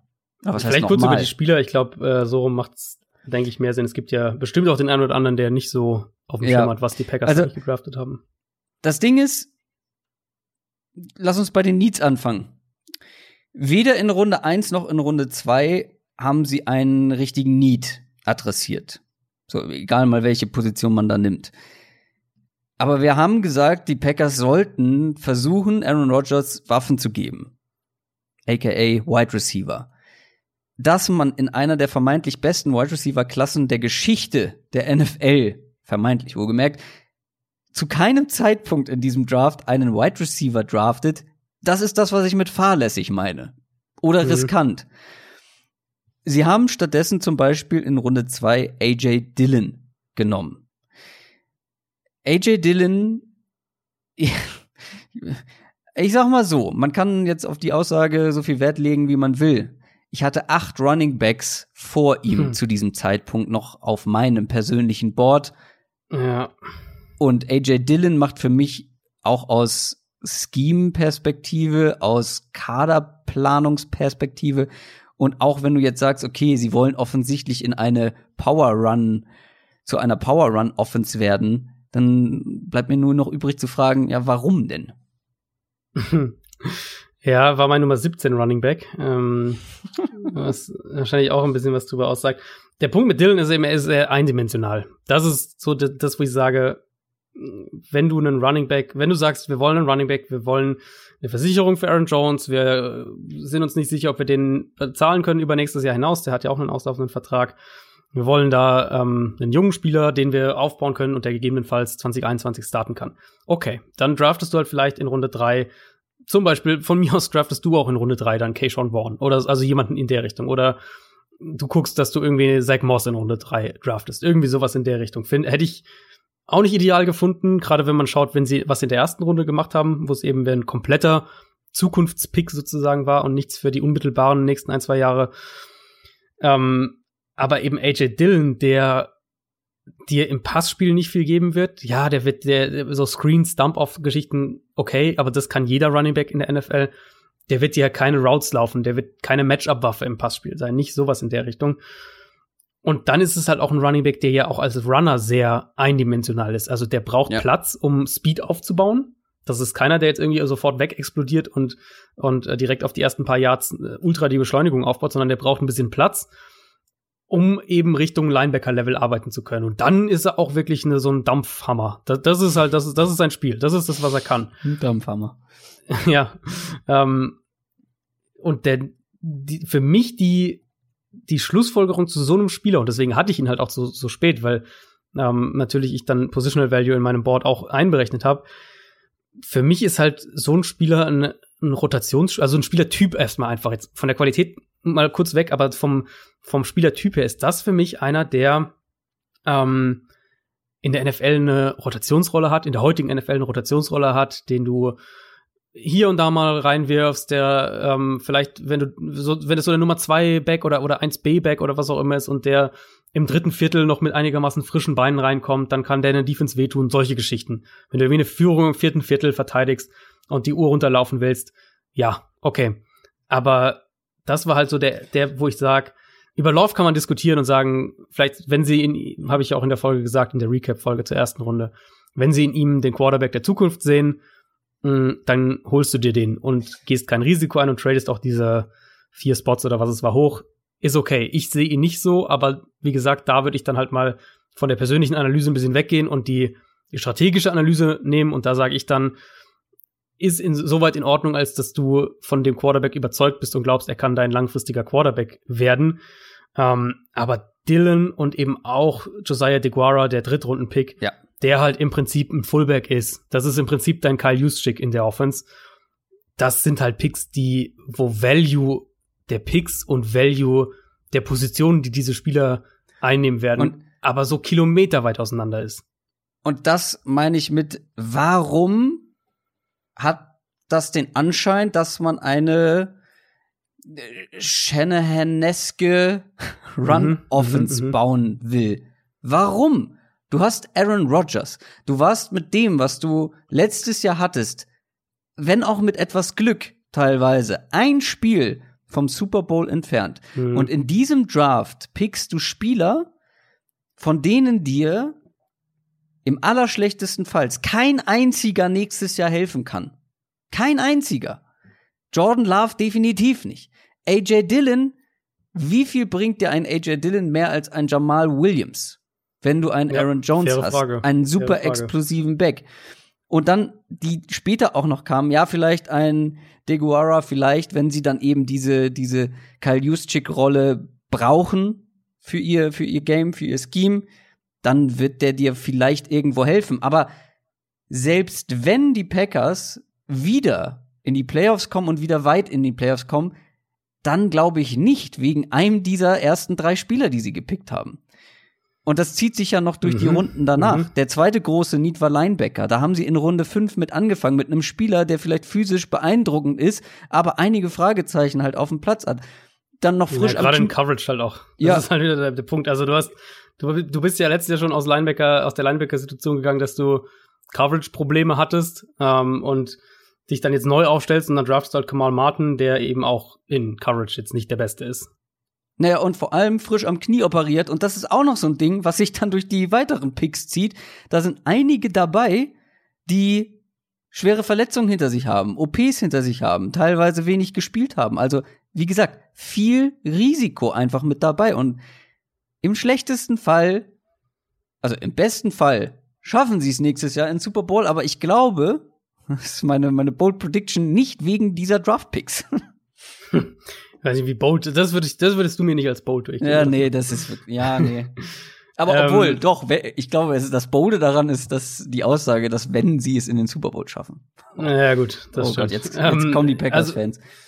Also, was denke ich mal schon mal ganz klar ist, und da wird ja auch kein Packers-Fan, hoffe ich mal, ähm, widersprechen. Man hat sich offensichtlich ganz bewusst dagegen entschieden, jetzt noch mal für jetzt voll aufzuladen, um mit Rogers anzugreifen. Also, ja, aber warum? muss denn, ja, gut, das ist keine Ahnung. Also, ich habe eine Theorie, zu der komme ich gleich noch. Ähm, man muss es ja nur mal mit den Saints vergleichen, die Emmanuel Sanders geholt haben in der Free Agency, dann in der ersten Runde Cesar Ruiz gedraft haben, den besten Konsens, besten Interior Offensive Lineman in der Klasse, der vermutlich auf, auf Guard auch direkt starten wird. Also die machen alles, um, um mit Breeze eben diesen letzten Anlauf auch nochmal nehmen zu können. Und die Packers bauen halt wirklich, so scheint es, alles auf eine, auf eine Run-Offense um. Dieser Draft, der, ähm, der, der schreit ja förmlich danach. Und das hat mich dann halt so ein bisschen auch zum, so zum Nachdenken gebracht und ich versucht irgendwie diesen, diesen Draft zu verstehen. Und ich habe es ja eben gesagt, als wir das kurze Intermezzo hatten. Für mich der spannendste Part eigentlich auch beim Draft ist ja zu versuchen zu verstehen, was sich ein Team halt dabei denkt und was auch vielleicht hinter den Kulissen so die Gedankengänge sein könnten. Und die Packers sind dafür natürlich das faszinierendste Beispiel in diesem Jahr. Das ist ganz, ganz klar. Mm, Deswegen habe ich dann halt mal versucht, so diesem Gesamtkonstrukt irgendwie eine Idee zu geben.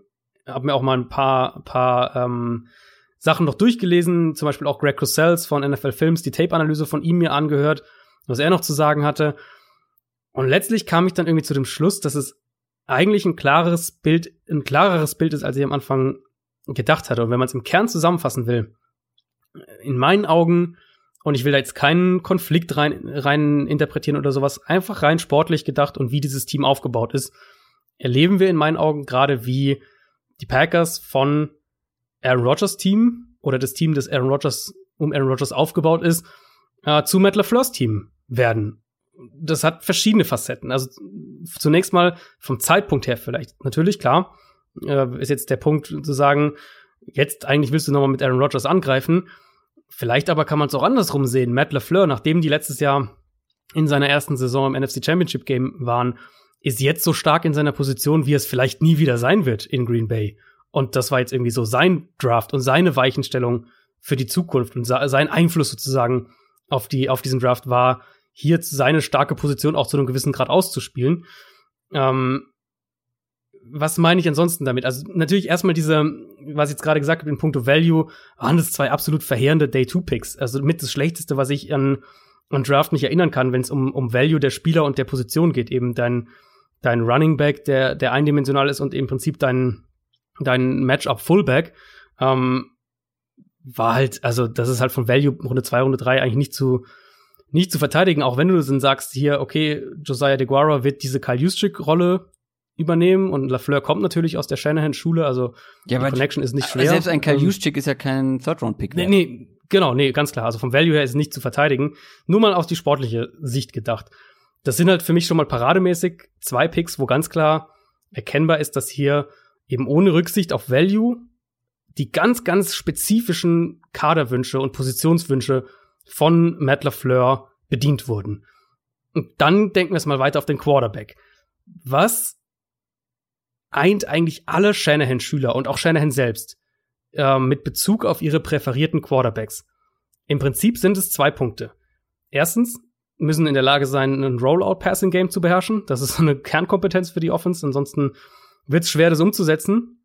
Und zweitens, es sind Quarterbacks, die in erster Linie sehr gut darin sind, einen Gameplan umzusetzen und möglichst wenig drumrum machen. Denkt an Matt Ryan, denkt an Jimmy Garoppolo, Kirk Cousins, Jared Goff. Das sind ja die Quarterbacks, von denen ich hier rede, die aus diesem, wo dieser Coaching Tree im Moment so seine, seine Zweige hat. Und da ist halt Aaron Rodgers so ziemlich komplett am anderen Ende des Spektrums. Und, und das war letztes Jahr insgesamt besser als, ähm, als in den letzten McCarthy-Jahren, wo das ja teilweise Vogelwild war. Aber es gab immer noch viel, viele Plays, wo Rogers, so wirkte es zumindest, die Playstruktur verlassen hat, auf jeden Fall offene Receiver nicht angespielt hat, sondern was anderes machen wollte. Ob er jetzt dem Read nicht vertraut hat oder, oder lieber ein Big Play machen wollte, das weiß man nicht. Viele, viele Bälle weggeworfen hat. Also diese Komponente in seinem Spiel, die wird es immer geben, diesen Improvisationsfaktor, wo mal ein Big Play rauskommt, wo aber eben auch er die Struktur der Offense verlässt. Das wird es immer geben. Und diese Coaches aus dem Shanahan Tree, die mögen diese, diese Eigenschaft eigentlich nicht bei Quarterbacks. Ich hatte da letztes Jahr vor der Saison hatte ich einen, einen ausführlichen mhm. Text dazu geschrieben. Ich habe ihn heute auf Twitter auch nochmal verlinkt, wo es genau um dieses Problem ging. Rogers, viel Freelancing, viel an der Line of Scrimmage umstellen. Matt LaFleur aus der Shanahan-Schule, viel Struktur in der Offense, Plays, Play-Sequenzen, die auch wirklich konkret aufeinander aufbauen. Und mein Eindruck wirklich ist, mit diesem ganzen Draft und gerade eben die, die, äh, die drei ersten Picks, die ja die wertvollsten Picks auch sind, Packers hatten ja dann noch keinen in der vierten Runde ähm, nach dem Uptrade, diese wertvollsten Picks, die schreien förmlich danach, dass dieses Team von Aaron Rodgers wegentwickelt wird zu Matt LeFleur hinentwickelt wird. Und das ja, Problem aber, mit der Situation ist natürlich, dass du aus dem Rodgers-Vertrag nicht rauskommst. Mit ja. mal mindestens, also dieses Jahr auf keinen Fall und nächstes Jahr eigentlich auch nicht so wirklich. Also wenn die den nächstes Jahr traden, dann reden wir von einem Dead Cap von über 31 Millionen Dollar. Ja, aber das schreit ja nach einem internen Konflikt irgendwo. Beziehungsweise. Das kann sein. Also ich will es halt nicht reininterpretieren, ja, weil wir wissen spätestens nicht, halt in Zukunft dann wahrscheinlich. Also genau, wirklich, das, das ist ja. Mhm. Wenn das ein Machtpick war in dem Sinne oder ein Matt LeFleur Push-Pick, dann haben die Packers ja noch ein viel größeres Problem. Weil Aaron Rodgers ist da und Aaron Rodgers ist jetzt so schnell auch mal nicht weg, außer sie traden ihn. Ja, genau, das wie gesagt und, ist kurzfristig auf, kaum möglich. Du hast gerade einen Quarterback-Typ beschrieben, den ich nicht unbedingt in Jordan Love sehe. Also das Problem, ich habe jetzt auch oft gelesen, ja, aber Jordan Love könnte der sein, der Aaron Rodgers beerbt, so wie er damals Brett Favre be äh, beerbt hat.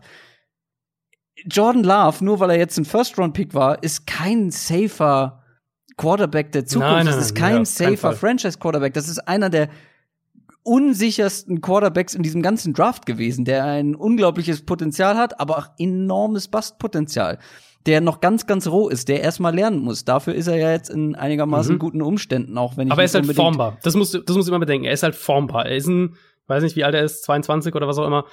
kommt als Ja, gut. jetzt in die Liga, er ist formbar im Vergleich halt zu dann- Rogers. Das ist so, glaube ich, dann da der Unterschied. Aber dann nehme ich doch lieber in der ersten Runde einen von diesen enorm starken Wide Receivern und hol mir in Runde zwei Jake Fromm, weil das ist ja eigentlich auch genau der Ja, Quarterback-Typ, gut. den, ein, Gut, den in einer Shannon Offense ähm, offen, ähm, ja, funktionieren kann, der das macht, was du von ihm willst. Aber da sind wir wieder bei der Spielerbewertung, wo wir halt. klar. Also ich, ich Das hatte ist die ja auch extrem nah logisch. beieinander, die zwei. Ähm, wo, deswegen würde ich Jordan Love halt mal zumindest in der Spielerbewertung so ein bisschen ausklammern, einfach weil ich da sag, Quarterback, wenn Ja. die sich als Team, das ist ihr Guy. Trotzdem Okay. ist es ein riskanter Pick. Es ist ein riskanter Pick, überhaupt keine Frage. Und was du gesagt hast, jetzt um meine, diese ganze Ausführung, die ich da jetzt hatte, so ein bisschen fertig zu machen, stimmt insofern auf jeden Fall, dass wir von einem, in meinen Augen dann auch jetzt Problem stehen, was jetzt kommen wird. Also Genau. ich will da wirklich keine, ähm, deswegen habe ich jetzt auch kurz gerade zusammengezuckt bei dem Wort Machtpick. So würde ich es gar nicht sagen, so würde ich es auch nicht formulieren. Ich glaube halt, der, der Draft einfach zeigt, dass die Packers in ihren Augen eine Staffelstabübergabe über die nächsten zwei Jahre sehen. Der Punkt ist dann aber halt diese, diese Übergabezeit sozusagen, also diese zwei Jahre, die können halt echt ungemütlich werden, weil Aaron Rodgers nicht der Typ ist, glaube ich, der sagt, ich, ähm, jetzt habt ihr mir zwar keinen Receiver gedraftet und auch in der Free Agency nicht wirklich was für mich gemacht, aber naja gut, dann, dann, ähm, dann nehme ich jetzt diesen Rookie mal unter meine Fittiche und äh, ja, bringt dem halt jetzt ein bisschen was bei. Das glaube ich halt ehrlich gesagt nicht. Also so gut bilde ich mir ein, Aaron Rodgers einschätzen zu können, dass das jetzt nicht seine bevorzugte Aufgabe sein wird, sondern der wollte halt, der dachte halt jetzt, wir gehen in der Offseason, hat es ja auch so ein bisschen mal angedeutet, er fände es schon cool, wenn man mal eben hier eine Waffe hochdraften würde. Ähm, der dachte, sie, sie gehen in der Offseason, kommen aus dem Championship-Game, laden jetzt nochmal auf und attackieren noch nochmal. Und die Packers haben aber offensichtlich die Perspektive, ähm, dieses Team nach Matt LaFleurs Vorstellung umzubauen, inklusive der Quarterback-Position. Und das ist der große Kritikpunkt. Für viele, für Mhm. mich, für dich Versteh ich wahrscheinlich auch, komplett, weil ja, klar.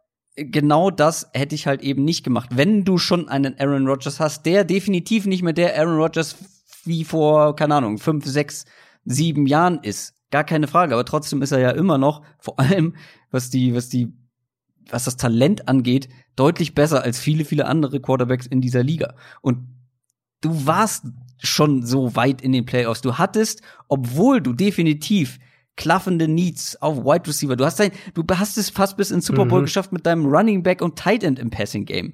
So, Mhm. ähm, über weite Strecken der Saison.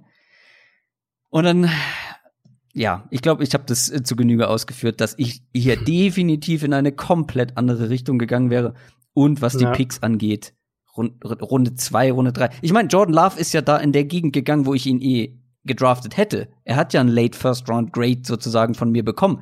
Habe ich überhaupt kein Problem mit. Nur mit der Strategie, was den Pick angeht und dann noch mit den individuellen individuell ausgewählten Spielern danach. Aber wir haben jetzt, wir hätten Mhm. eine eigene Bonusfolge über diesen Packers Draft machen können. So lange haben wir drüber gesprochen. Wir haben aber jeder noch zwei andere Verlierer. Die können wir, glaube ich, ein bisschen kürzer machen. Mein erster ist trotzdem ein kleiner Schocker und zwar sind das die New England Patriots. Hm. Ja, oh, Kritik an Bill Belichick. Ja, ich traue mich. Sein Hund hat doch gedraftet, das war er ja gar nicht. Stimmt, sein Hund. Ja, wow. Das war wirklich ein absolutes Highlight. Generell hast du auch das, ähm, den Ausschnitt gesehen, wie man hier so ist der Trade abgelaufen, bla. Äh, da hatten sie dann ja so äh, Material von den Telefonaten, wie Belichick mit, Mhm, mit mhm, Drink mhm. in seiner Hand, also oder ein Saft, keine Ahnung, in seiner Hand, schlendernd durch seine Wohnung, da einfach mal so ein Trade Äh. eingetütet hat, aus Runde eins zurück. So, ja, was bekommen wir nochmal? Ja gut, bei dem Angebot, glaube ich, ist ihm das nicht schwer gefallen, was er Ja, ja, gut, hat. aber trotzdem so, was bekommen wir nochmal? Ja, ja, machen wir. Äh, mega gut. Der Typ ist wirklich, ist wirklich eine Marke. Und trotzdem Das muss ist, ich ihn äh, für diesen, äh, für diesen Draft kritisieren. Ja, es ist Bill Belichick, ja, es sind die Patriots und irgendwie könnten sie es vielleicht doch noch wieder so hinbekommen, dass diese Offseason nicht wie eine Katastrophe aussieht am Ende des kommenden Jahres. Aber für mich, wenn wir das mal ganz so objektiv wie möglich betrachten, dann ist diese Offseason bisher wirklich huh, hart für die Patriots. Und dieser Draft hat's nicht besser gemacht. Ich fange mal mit meinem positiven Punkt an. Josh Uche, Ende Runde zwei ist, glaube ich, einer der Mm. besten Scheme-Fits des ganzen Drafts. Absolut. Einer meiner, wirklich einer meiner Lieblingspicks, was Schemefit angeht in dem, in dem Draft. Einer der flexibelsten Outside-Linebacker des Drafts landet in der Defense, wo du genau das sein musst, unberechenbar mhm. und flexibel. Und noch eine positive Sache, die den Draft definitiv aufgewertet hätte, ist, wenn sie JJ Taylor, den Running Back, nicht mit dem, äh, nicht als undrafted Free Agent geholt hätten, sondern mit ihrem letzten Pick. Hätte mich positiver gestimmt, gebe ich zu. Kommen wir aber zu den negativen Sachen. Wir können nicht auf der einen Seite die Packers dafür kritisieren, diesen einen alarmierenden Need auf der Wide Receiver Position in dieser Wide Receiver Klasse nicht adressiert zu haben, aber die Patriots kommen da irgendwie glimpflich davon weil die haben das Ganze auch nicht gemacht. Mhm. Und auch die hätten durchaus noch mal es hätte, musste ja. ja kein früher Pick sein, aber irgendwann später noch mal jemanden, der fällt, äh, den hätten sie durchaus mal nehmen können. Mit ihrem ersten Pick in der zweiten Runde haben sie dann Kyle Dagger geholt, den Safety. Das, äh, da haben, da haben sie es bei dir eigentlich schon verkackt, ne? Da haben sie es bei mir Pick. schon verkackt. Es ist nicht so, dass ich Kyle Dagger als Spieler, als Prospect schlecht finde. Ist ein spannender Spieler, aber ist eine komplette Wildcard. Division 2 Spieler, hat die Athletik, aber ob er jetzt ein Footballer auf NFL-Niveau werden kann, sei jetzt mhm. mal wirklich dahingestellt. Und dafür einen Zweitrunden-Pick zu investieren, den ersten Pick, den du hast. Ja, ähm, ja ich, ich, vielleicht, wenn ich ganz kurz mal da einhaken darf, einfach nur, um zu Dagger was direkt zu sagen. Also zum einen war es ja bei ihm wohl wirklich so, dass die schon lange an ihm dran waren. Also die haben ihn wohl sehr, sehr intensiv gescoutet, war wohl wirklich einer ihrer absoluten Favoriten-Picks. Und ja, weil zum Patriots-Ding ist, also wir holen, wir holen Spieler, den, den andere schon aus Prinzip streichen, weil er in der Division 2 gespielt hat und wir machen da einen Pro Bowler draus, so ungefähr, weißt du? Ich meine, das, ja gut, aber bei Dagger muss man ja halt wirklich sagen, dass das ein absoluter athletischer Freak ist. Ja, also nicht stimmt. nur in seiner, in seiner Division 2, sondern der hat ja auch so getestet. Also die ja. Athletik ist ja, ist ja for real. Ähm, und wenn du halt einen ultra rangy Athletic Freak Safety in, in dieser Klasse hast, dann gibt's glaube ich kaum ein besseres Team als die Patriots und, und kaum bessere Coaches als Belichick und seinen Coaching-Staff, ja. um den da reinzupacken. War Pick 37 zu früh, für, auch für meinen Geschmack, ja. Eben weil das Risiko halt doch dann definitiv da ist mit dem, mit der Konkurrenz, die er einfach im College hatte, der Sprung zur NFL, dass ihm der so gelingt. Aber auch da finde ich halt, ist der Scheme-Fit halt doch schon definitiv da. Also mir haben, also für mich haben halt deswegen, ich meine, wir haben uns ja vorher ausgetauscht, war, äh, hatte ich auch kurz gesagt, Patriots ähm, da werden wir kurz diskutieren oder sowas. Für mich war der Patriots Draft halt erstmal nicht, fällt nicht zu den schlechtesten, weil die ersten beiden Picks mir halt dann doch gut gefallen. Also Uche, wie gesagt, einer meiner Lieblingspicks und dann Dagger zu früh, ja, aber passt halt da rein und ich kann mir halt schon vorstellen, dass der da, ähm, dass der da richtig, richtig gut werden könnte. Danach wurde halt teilweise wild. Also, ja, du kommst ja gleich noch dazu. Um genau zu sein, jetzt. Anthony Jennings, Linebacker in Runde drei ja, das ist auch noch okay. Ja, ist okay. Für viele war es ein Reach. Ja, sei mal dahingestellt. Aber dann zwei Tight Ends in mhm. einer Tight End Klasse, die nicht so doll war. Ähm, ja, wie hieß er eine? Ah, Asiasi ja, genau. Dalton Keen, genau. Asiasi, ja, war ja zum Beispiel auch von Jan Wegwert einer, den er, den er mochte. Ähm, aber immer noch bei ihm, glaube ich, der Nummer 5 Tight End ja, oder so. Ja. Also auch nicht besonders hoch. Und dann gleich zwei Picks in Tight Ends zu in investieren, ja, das hat bei den Patriots schon mal geklappt. Weiß ich. Gronkowski und Hernandez in einem Draft waren es, glaube ich. Aber machen wir uns nichts vor, das waren zwei super Prospects mhm. und Aaron Hernandez ist nicht wegen seiner sportlichen Defizite so weit gefallen im Draft, dass sie dann auch noch den nehmen konnten. Und dann Kicker in Runde 5 Mhm. Dazu das noch einer ein mit rechtsradikalen Absolut. Tattoos am Arm, aber das ist ein anderes ja, Thema. Ja, das, das dann auch noch. Aber der, also der Pick allein hat für mich den Draft schon quasi eine, mindestens eine halbe Grade, wenn nicht mehr, nach hinten geschoben. Ich werde das Gefühl nicht los, dass bei jeder anderen Franchise bei so einem Draft der Aufschrei größer geworden oder gewesen wäre als bei den das Patriots. Kann sein. Aber hm. mir hat der Draft bis auf Josh Uche und selbst den fand ich relativ früh ähm, auch wenn es so ein guter Scheme-Fit ist, hat der mir überhaupt nicht gefallen. Also ich mochte halt die beiden ersten Picks, glaube ich, mehr als du. Dagger nicht vom Spot, wo er gepickt wurde, im Vakuum betrachtet, aber einfach vom, von dem Team, zu dem er eben geht. Und dann Uche mochte ich halt wirklich sehr.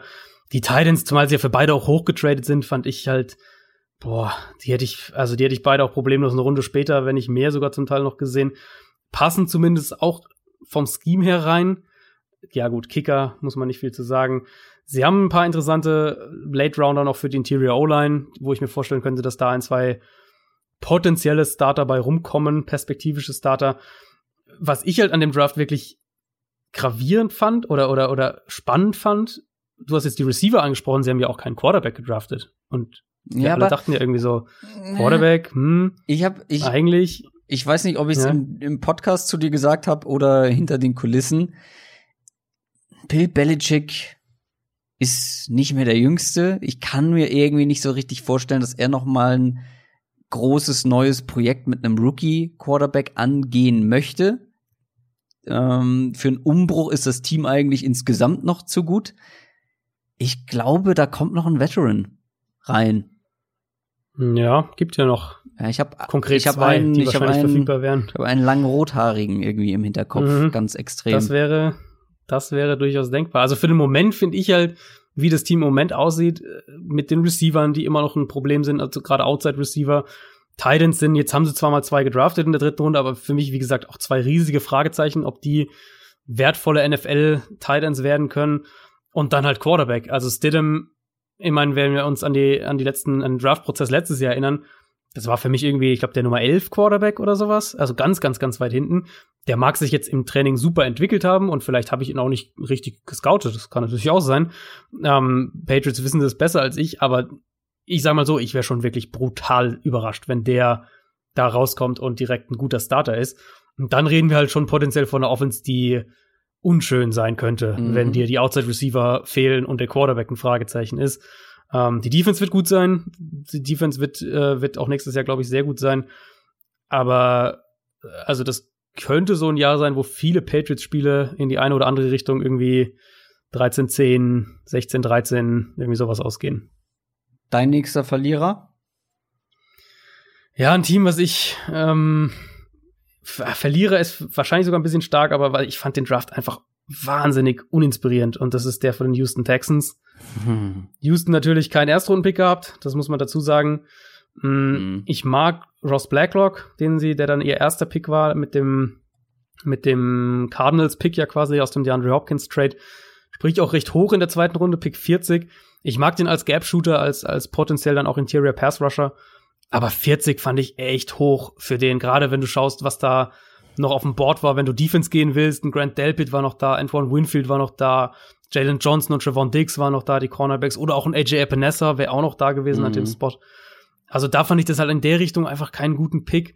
Und Jonathan Greenard, da war ich ja eh ein bisschen skeptischer als du. Für mich ist halt sein Ceiling ein solider Nummer 2 Edge Rusher. Das war dann ihr, ihr zweiter Pick quasi in der dritten Runde. Charlie Heck, der O-Liner, den sie in der vierten Runde gedraftet haben, ist ein massives Projekt.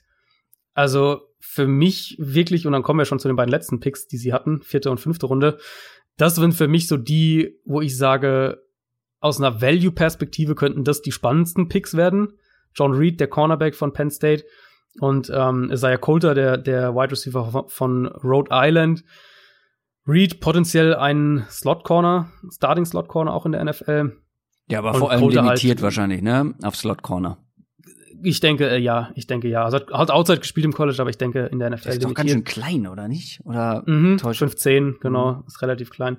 Und Coulter halt dann so ein bisschen das Gegenteil, so groß, schnell, ähm, kann auch Outside auf jeden Fall, wird Outside auch spielen. Ähm, also die zwei fand ich dann hinten raus nochmal so ein bisschen wieder nach oben gepusht. Aber ich fand halt, Hm. gerade aus diesen, da sind wir wieder beim Strategieansatz, gerade aus den limitierten Draft-Ressourcen, die du ja nun mal hattest, mit einem Pick, keinem Pick in Runde 1 und dann einer in 2, 3, 4, äh, sind zwei in 4 und, und dann nochmal einen in 5, dachte ich halt, dass du vor allem am Anfang einfach deutlich mehr Value hättest mitnehmen können. Und Ja. deswegen, ja, irgendwie so ein Draft, wo ich sage, vielleicht, also Blacklock, denke ich, ist ein Starter perspektivisch, aber ob da mehr Starter bei rausspringen in dem Draft, da schauen wir mal. Jonathan Greenard. Auf jeden Fall. Vielleicht. Also den ja. in Runde, ich bin auch kein großer, großer Fan dieses Drafts. Ich finde, uninspiriert trifft es sehr gut, aber ist für mich trotzdem noch deutlich positiver als manch anderer. Zu einem komme ich ja gleich noch. Und Jonathan Greenard in der dritten Runde zu bekommen, war, glaube ich, richtig gut. Also ja, ich bin bei dem deutlich höher als du, als viele andere. Mhm. Vielleicht bin ich da auch zu hoch, kann gut sein, aber gut, ich hätte ihn auch, äh, ihn auch schon Anfang der zweiten Runde gepickt. Also wenn man Ross Blacklock und Jonathan Greenard einfach getauscht hätte, Echt so hoch hattest du den? ja, ja, ja, ja. Boah. kommt man, da kommt man wieder irgendwie bei Null raus und dann passt es so ins absolute Mittelmaß, ja, wie ich diesen. Schau ich schau jetzt gerade mal, ich hatte den, ja, ich hatte den späte Dritte, also für mich ist der in der Range genau gegangen, wo ich ihn eigentlich auch hatte. Ja, also, ja, haut mir auch nicht vom Hocker, aber der Jonathan Greenard-Pick hat, hat einiges gerettet, glaube ich. Ähm, ich hätte jetzt noch es ist, ich hack immer aufs gleiche Team. Es tut mir leid. Eigentlich mag ich die Seattle Seahawks ja echt gerne. Aber die Seattle Seahawks Drafts, oh, die sind. ist immer ein Abenteuer. Ist immer ein Abenteuer wieder. einfach. Und ich meine, viele sagen so, ja, aber die Seahawks, guck dir die vergangenen Drafts an und ähm, wie gut die waren. Ja, das ist auch schon ein bisschen her jetzt, ne? Also, mhm. Das war aus der Anfangszeit von John Schneider. Da waren die Drafts richtig gut und vor allem aus den späten Runden haben sie richtig viel Value bekommen. Die letzten Drafts waren nicht so mega und ich habe gleich einen überragenden, wie nennst du es immer, Stat Nugget, einen überragenden Stat Nugget mhm, habe ich. Mhm. Den, den finde ich Oha. großartig. Aber alles, die ganzen, die ganzen Seahawks Picks dieses Jahr sind so Picks, wo man danach sagt, ja, ist ein Projekt, ne? Also wenn er sich optimal entwickelt, dann könnte das was werden. Aber ich weiß nicht, ob das dann halt so ein guter mhm. Draft ist, wenn fast jeder Pick so einer ist. Also angefangen natürlich mit Jordan Brooks, über den wir schon gesprochen haben. Besten Satz, äh, den ich bei, ich glaube, es war bei PFF, bin mir aber gerade nicht ganz sicher, ist, äh, so ein Spieler wie Jordan Brooks wäre vor 20 Jahren definitiv äh, in der ersten Rundenkonversation gewesen. Das haben die vor dem Draft geschrieben, muss ich dazu sagen. Ja, aber die Seahawks haben sich gedacht, das ist aber für uns heute auch noch. Und das ist, weiß Gott, kein hm. schlechter Spieler. Richtig guter Run-Verteidiger, nee. sicherer Tackler, aber halt in Coverage nicht der Beste. So, und dann wird's gegen das ein oder andere Team in dieser Division schon kompliziert. Ja, auch wenn da einige dabei sind, die gerne laufen, aber die können auch passen. Und das Ding halt, haben wir auch schon drüber gesprochen, aber nochmal, um das zu unterstreichen, hätte man den nicht auch an 48, also bei dem zweiten Pick bekommen, Jordan Brooks. Das ist, ja, also war auch mein erster Gedanke, aber was so nach und nach dann durchgesickert ist, mal weiß nicht, ob das stimmt, aber ist, dass der wohl wirklich in der NFL, in NFL-Kreisen deutlich mehr Fans hatte als mhm, in okay. medialen Scouting-Kreisen. Also, das ist, wie du gesagt hast, kein schlechter Spieler. Gar nicht. Ich, ich mochte den auch als, äh, ihm als, als Drittrunden-Pick. Mm, das war, das war so mein Ansatz für ihn. Ja, der, der ist in Coverage also der ist jetzt nicht katastrophal in Coverage, das muss man vielleicht auch mal dazu sagen. Es ist halt nicht seine Stärke. Seine Stärke ist halt die, wirklich die Explosivität des Downhill-Run-Verteidigen. Der kann schon in Coverage sich auch einigermaßen bewegen, aber er ist halt nicht der, ähm, nicht der moderne Linebacker. Also so das Gegenstück zu dem, was ein Patrick Queen zum Beispiel wäre. Mhm. Das ist dann eher Jordan Brooks. Und die Seahawks sind aber halt, wie du es am Anfang auch schon ein bisschen ähm, oder wie wir es gesagt haben, jeder Draft ist ein Abenteuer. Die Seahawks sind halt ein Musterbeispiel dafür, Teams, die ihre Spieler identifizieren und die auch auf jeden Fall dann holen. Mhm. Völlig wurscht, was da vielleicht der Value wäre. Also der Seahawks Draft, wenn du den anschaust, Pick, wenn du die Picks einfach durchgehst, der sähe wirklich grundsolide aus, wenn die keinen Erstrunden-Pick gehabt hätten und jeder Pick eine Runde später gewesen wäre. Also wenn du Brooks in der zweiten Runde, Daryl Taylor in der dritten Runde und so weiter, dann wird man sagen, ja, passt, ist irgendwie rundum solider Draft alles in Ordnung. Aber so halt, wie hoch sie dann halt ihre Spieler immer holen mm. und komplett eben auch auf, auch auf Positional Value zum Teil dann ja. eben, ähm, ist denen völlig wurscht. Und das, das macht es dann halt in der äußeren Wahrnehmung. Ähm, und in den letzten Jahren ja auch die sportliche Umsetzung war ja auch nicht gut, macht es dann halt ein bisschen schwieriger. Na, da ist halt dann aber auch so die Strategie ein bisschen zu hinterfragen, weil das, was ich meinte mit so, total, die total. Picks sind alle so, ja, ist ein Projekt, das gilt ja auch für den Tight End, den sie geholt haben. Colby Parkinson ist mhm, ein Projekt. Ja der Running Back DJ Dallas. Habe ich niemals so hoch erwartet. Ist, vierte Runde. Das ist, also, wenn du als Running Back im College wenig Production hattest, das ist, und dann so hoch gedraftet wirst, ist schon eine Ausnahme, mhm. weil die meisten College, also selbst irgendwie ein Ino Benjamin hat ja, hat ja massig mehr Production im College gehabt als ein DJ Dallas. Der ist noch sehr roh. Colby Parkinson ist roh. Dann, wo sie den Wide Receiver Freddie Swain ähm, entdeckt haben. Das mhm. müssen sie mir auch noch mal erzählen. Ähm, also die Strategie dahinter, die Spieler zu nehmen, die gut passen, die man sehr, sehr gerne mag, absolut, absolut okay. Aber sie haben sich ja auch nicht wirklich um ihre Needs gekümmert. Also sie haben aus der Konsens-Sicht nicht Best Player Available gemacht oder nicht viel Value gedraftet, aber sie haben eben auch die, die Needs kaum adressiert. Also Offensive Line, ja, ein Pick für einen Guard. Offensive Tackle. Das war wahrscheinlich ihr bester Pick, muss man auch dazu sagen. Also nicht nur aus Need-Sicht, sondern Mhm. auch, wo Damien Lewis, der LSU-Guard, den sie in der Mhm. dritten Runde gedraftet haben, Ja, den hatten sogar der war auch höher, wirklich ne? so Ja. vom, vom, genau, also da war der Spot in Ordnung, der passt, glaube ich, der bringt ihre Power mit. Also da, das war so der Pick, wo ich am ehesten noch in dem Seahawks-Draft gesagt hätte, jo, das ist in Ordnung, auch an dem Spot. Der war Offensive Tackle, keinen einzigen. Secondary, Mhm. kein einziger Pick. Wide Receiver, wo man ja auf jeden Fall eine gute Nummer drei hätte gebrauchen können, dann erst in Runde sechs mit Freddie Swain, der vielleicht nur ein Returner oder Special Teamer ist in irgendeiner Form. Und dann das Ding, schon wieder ein Running Back? Wirklich? Seit John Schneider GM bei den Seahawks ist, seit 2010, haben die Seahawks elf Running Backs gedraftet.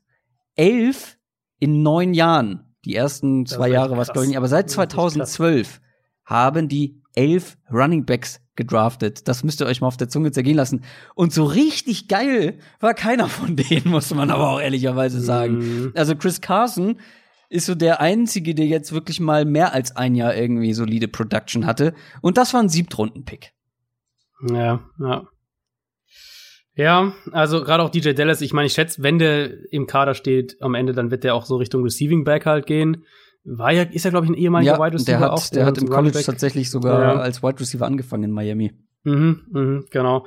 Also, ja, die Rolle halt dann, aber auch da ist eben wieder die Frage, musst du für deinen Receiving Es Nummer ja- zwei, Nummer drei Back einen Viertrunden-Pick ausgeben? Er ist, er ist ja, ich weiß gar nicht, ob er so der Receiving Back ist. Ja, er hat den, den Receiving Hintergrund, aber er ist vor allem auch einer mit einer richtig guten Balance, der auch mal durch Kontakt laufen kann, wo die Gegner abprallen. Ähm, der hat wirklich echt eine richtig gute Balance.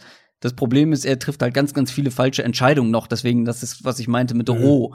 Also, er ist halt als Running Back noch roh. Er bringt vielleicht einiges mit, ähm, aber das konnte er bisher nur zum Teil eben aufs Feld bringen. Und in der NFL wird das dann erstmal schwieriger ja, ähm, mit, ja. mit, mit dem durch Kontakt laufen und mit den Yards after Kontakt. Ja, und auch, auch Daryl Taylor, den der zweite Runden-Pick, wo man auch sagt, das ist auch ein Upside-Pick. Also da setzt du ja auch aufs Upside, weil der ist noch ultra roh, ähm, trifft bei dem auf jeden Fall auch zu. Bringt halt athletisch und von den Maßen her alles mit. Mhm. Aber da waren halt an 48 overall waren da echt auch noch andere Pass-Rusher und, und andere Optionen verfügbar. So, jetzt noch zum Abschluss, zum Abschluss der Rubrik zumindest, ähm, dein letzter Verlierer des Drafts, dein letztes Team. Ja, da gehen wir, da muss man dann doch wieder ein bisschen die Analysen auch mit reinpacken. Mm, Das sind die Chargers für mich. Ich habe mir diesen Chargers Draft wirklich rauf und runter angeschaut und ehrlicherweise mein Lieblingspick in puncto Value war der letzte Pick, KJ Hill in der siebten Runde. Ach shit, ja. Den hatte ähm, ich, Ja, ich hab, mir ist gerade was aufgefallen, ja. Hast du die noch mal geändert, sag mal? Hast du den, hattest du da nicht ein anderes Team? nein, Echt? Chargers waren bei mir. Ich habe die, äh, die Texans hatte ich ursprünglich nicht drin, aber die Chargers hatte ich immer drin. Naja, gut. Okay, dann äh, überlege ich mir mal gleich was für meinen, für einen anderen Lieblingspick. Spoiler. Ähm, genau, nee, also Chargers, genau, KJ Hill für mich war der, war der ähm, Value-Pick, der mir am ehesten noch gefallen hat. Slot-Receiver, klar, der kann Press-Coverage schlagen, der gewinnt einfach konstant im Underneath-Passing-Game. Ich glaube, der hat als Siebtrunden-Pick eine relativ gute Chance, im, in der kommenden Saison auch dann im Laufe der Saison zu starten irgendwann. Ja, weil, Also hast du den, den Death Chart mal angeguckt jetzt in letzter Zeit? Ja, nee, genau, da gibt's nicht viel. Ja, verdammt, hast Hinter- du. Weil sonst hätte ich dich gefragt, wer ist der Nummer drei Receiver wahrscheinlich bei den Chargers aktuell? ja, das äh, wäre dann vermutlich KJ Hill Ja. ziemlich bald. Ja. Ähm, und dann, ich meine, also bei Justin Herbert kann man natürlich unterschiedlicher Meinung sein. Das ist dann sehr subjektiv. Ich oder wir beide ja bin sehr skeptisch und habe ernsthafte Zweifel dran, dass der ein guter Starting Quarterback wird. Meine Theorie bei den Chargers war ja schon die ganze Zeit, dass Anthony Lynn eine Offense um einen mobileren Quarterback herum aufbauen will. Und mein Tipp war ja immer so ein bisschen Cam Newton in die Richtung. Offensichtlich haben sie einen anderen Plan. Herbert ist ja ein mobiler Quarterback, Mhm, also der mhm. kann auch Option Plays spielen. Ist eigentlich sogar am ehesten der Quarterback in dieser Klasse, wo ich sage, da kannst du sowas aufbauen, außer Jalen Hurts natürlich. Ja, streu Mhm. noch Salz rein. Stimmt ja natürlich. Also die Fragezeichen bei ihm, bei Herbert sind ja, ob der jemals ein guter Passer werden kann. Und für mich war halt Pick 6 einfach zu hoch. Aber das kann man ja wenigstens eben, wie bei Love jetzt mit den Packers, mit der Idee, sie sehen in ihm ihren Quarterback der Zukunft, kann man das noch argumentieren. Auch wenn meine Analyse vom Spieler in dem Fall mit der Idee nicht übereinstimmt. Mich hat halt viel mehr gestört, was sie danach gemacht haben. Mhm. Der Uptrade für Kenneth Murray, der Linebacker, der war einfach viel zu teuer. Wenn sie den an 37 genommen hätten, okay. Aber 37 und 71 zusammen ist mir halt einfach zu viel. Ich meine, der ist explosiv und alles, ja. Der wird dir in der Run-Defense helfen, aber ist halt auch irgendwo eindimensional. Und, und der wird in Man-Coverage, wird der von Offenses attackiert werden. Da bin ich mir ziemlich sicher, dass sie dann halt, nachdem du dann einen Linebacker, dessen Stärken nicht gerade in der Pass-Defense sind, für den hochgetradet bist, kein Pick in Runde zwei oder drei dann dadurch hattest, dass du dann halt zurückkommst und mit deinem nächsten Pick einen Komplementär-Running Back zu Austin Eckler draftest mit Joshua Kelly, das finde ich halt vom generellen Ansatz her wirklich grausam. ähm, statt halt hier jetzt was für die Offensive Line ja, zu machen. Sie brauchen ja noch einen anderen Running Back. ja, gut, aber also du hast gerade vom Charger Step Chart gesprochen da starten immer noch Sam Tevi und Dan Feeney in der Offensive ja. Line. Das sind immer ja, noch fair. die zwei gleichen. Ja. und ich glaube, den, den, den Komplementär Running Back, den hättest du halt auch später bekommen und Offensive Line haben sie halt wieder nichts gemacht. Ja, das stört, mich, Summe das stört mich auch extrem einfach. Das, was du eben gesagt ja. hast. Die haben in der Offensive Line mal wieder nichts gemacht. Ja, okay, sie haben, ähm, sie haben vielleicht in der Free Agency damit angefangen, aber sie haben hier nicht weitergemacht. Ja, gut, genau. Sie haben in der Free Agency angefangen. Das muss man ihnen lassen. Also sie haben zumindest ja haben zumindest ja äh, Brian Bulaga sich geholt. Der, der, wird auf jeden Fall helfen. Und dann haben sie den Trey Turner, Turner Russell Okung Trade mhm. gemacht. Das heißt, du hast einen Tackle, Starting Tackle verloren, dafür einen Starting Guard gewonnen. Aber wie gesagt, du hast immer noch mal mindestens zwei gravierende Schwachstellen mit Fini und Tevi. Und ich hatte mir halt echt gehofft, dass die Fini und Tevi klingt auch wie so eine Kinderserie, oder? das stimmt so ein bisschen, ja. Ähm, dass die mit zumindest ihrem zweiten Pick dann vielleicht einen Tackle nehmen, der relativ schnell starten kann, dass du Bulaga halt auf der einen Seite hast und dann ähm, zumindest die beiden Tackle-Spots besetzt. Aber wenn du dann halt auch da das Gesamtbild einfach siehst, du draftest einen Quarterback mit Justin Herbert, der nicht gut ist außerhalb der Struktur, der in Oregon eine super Offensive Line hatte und auch darauf angewiesen war, weil er eben kein guter Quarterback dann ist, wenn, wenn er konstant Pressure kriegt, wenn er aus der Pocket, wenn er eben selbst improvisieren muss, all diese Sachen. Der muss innerhalb des Play-Konzepts spielen. Und die Offensive Line wird wieder nicht gut sein. Also wenn da nicht noch, wenn die jetzt nicht noch irgendwie ein, zwei Trades machen und Spieler holen, dann bin ich mir relativ sicher, dass diese Offensive Line nicht sonderlich gut sein wird. Deswegen für mich einfach, also ja, Talentevaluierung bei Herbert, da gehe ich halt nicht mit. Für mich war das kein Top 10 Quarterback. Aber vor allem die Bewertung des Teamprozesses mit dem Uptrade für Murray, dann Running Back, nix für die Offensive Line. Das war für mich in der Summe einfach einer der schlechtesten Drafts dieses Jahr. Tevi und Fini erleben ihr neues großes Abenteuer. Pass-Blocking gegen äh, Bradley Chubb und Von Miller. Von Miller und genau. äh. Süß. Gut, dann hätten wir die Gewinner und Verlierer abgehakt. Aber wir haben ja noch gesagt, wir sprechen über unsere Lieblingspicks. Ich glaube, da wir uns auch der Zwei-Stunden-Marke mal wieder nähern, da brauchen wir, glaube ich, über manche auch nicht so wahnsinnig viel sprechen. Über die meisten, glaube ich, mhm. haben wir schon gesprochen, aber wir haben versucht, Teams zu nehmen oder Picks von Teams zu nehmen, über die wir jetzt noch nicht gesprochen haben. Jetzt ist mir gerade aufgefallen, dass du schon über Chargers und KJ Hill gesprochen hast. ist wirklich tatsächlich einer meiner absoluten Lieblingspicks. Ähm, den ich denke, überleg mir vielleicht gleich noch einen anderen, aber das war mein Wide Receiver Nummer 14, Runde 3 Grade. Mhm. Runde 3 hatte auch von Stimmt, The Athletic ja, bekommen, von PFF beko äh, bekommen. Ja. Und den in Runde 7, ja, der ist limitiert in seiner Athletik, wahrscheinlich limitiert auf dem Slot. Aber bei allem, was er so underneath, Slant Routes, In Routes, alles, was horizontal passiert, mhm, mhm, ist er wirklich richtig stark. Und wie gesagt, das, was ich mir ja auch noch mal aufgeschrieben habe, wer ist denn der Nummer 3 Receiver aktuell bei den hm. Chargers? Hm. Ich kann es ja, dir nicht sagen. Ist, Und die äh Chance, dass es KJ Hill ist, ist auf jeden Fall da. Aber fang du doch mal mit deinem ersten Lieblingspick an. Ja, ich habe mir ein paar rausgeschrieben, auch einfach um gewappnet zu sein, wenn du mir einen wegnimmst. Genau, da ähm, haben wir uns ja nicht abgesprochen. Nicht abgesprochen. Ja. Genau, deswegen, ich starte einfach mal mit dem niedrigsten. Nämlich Pick Nummer 217 wäre das, siebte Runde. Jawan Jennings, der Wide Receiver von Tennessee, zu den San Francisco 49ers. Ich wusste, dass du ihn das, nimmst. Äh, den, ja. ja, also für mich wirklich einer, also Siebtrunden-Picks, da ist ja immer, da muss man jede Menge äh, Vorsicht mit äh, umgehen, genauso wie bei Undrafted Free Agents. Die Chance, dass die ins Team kommen, ist nicht hoch. Ja. Aber das ist einer, dem ich realistisch zutraue. Das ist kein Receiver, der sich sonderlich gut bewegt. Das ist kein Receiver, der ähm, individuelle Routes mit Route Running irgendwie gewinnt. Also wenn ihr euch von dem Tape anschaut, dann werdet ihr das relativ schnell sehen. Der bewegt sich nicht gut, der ja. ist nicht agil, all diese Sachen. Aber das ist halt ein Monster nach dem Catch und zwar mit Physis. Also wirklich ein, ein Running Back im Prinzip ja. nach dem Catch. Und wo ist er halt hingekommen? Es ist halt die 49ers Offense, die besser als so wahrscheinlich aktuell jede andere Offense in der NFL darin ist, Receiver im Play den Ball so zu geben, dass sie Richtung Endzone arbeiten können. Und wie gesagt, ich weiß nicht, ob er das Team am Ende schafft, aber wenn der zu einem Team, wenn er, wenn er bei einem Team eine Chance hat, dann ist es ein Team wie äh, die 49ers und Kyle Shanahan, eben, wo er den Ball, keine Ahnung, zehn Yards tief fängt und dann halt ein bisschen Platz kriegt, um Beschleunigung aufzunehmen und dann halt mit seiner Physis arbeiten kann. Ja, ich war kein besonders großer Fan von ihm. Ähm, ja, der ist halt wirklich dieser physische Slot äh, Possession Receiver. Aber ich finde dafür, für diese Rolle haben mir so ein paar Sachen gefehlt. Aber klar, mhm. in der siebten Runde take a shot. Keine Ahnung. Mal genau. gucken, was passiert. Ja, genau. Mein nächster Lieblingspick, ich muss mir jetzt einen dazu ausdenken, aber ich habe ja noch zwei andere, die sind äh, deutlich höher. Ich hätte natürlich einen Inu Benjamin auch in der siebten Runde genommen. Ich habe auch wahrscheinlich mhm. noch mal einen ausgelassen, einen ganz späten, den du vielleicht auch noch hast. Aber ich gehe mal in Runde drei, Pick drei, die Lions, Julian Okwara. Hm, das wäre einer von denen, die ich mir auch aufgeschrieben habe. Mein Nummer drei, Edge Rusher. Ich habe ihm ja sogar ein Late First Round Grade gegeben. So. Und gut, vielleicht ist das ein bisschen zu hoch, aber zwischen später erster Runde und Anfang dritter Runde, da ist noch einiges an Luft und den haben sie recht spät bekommen.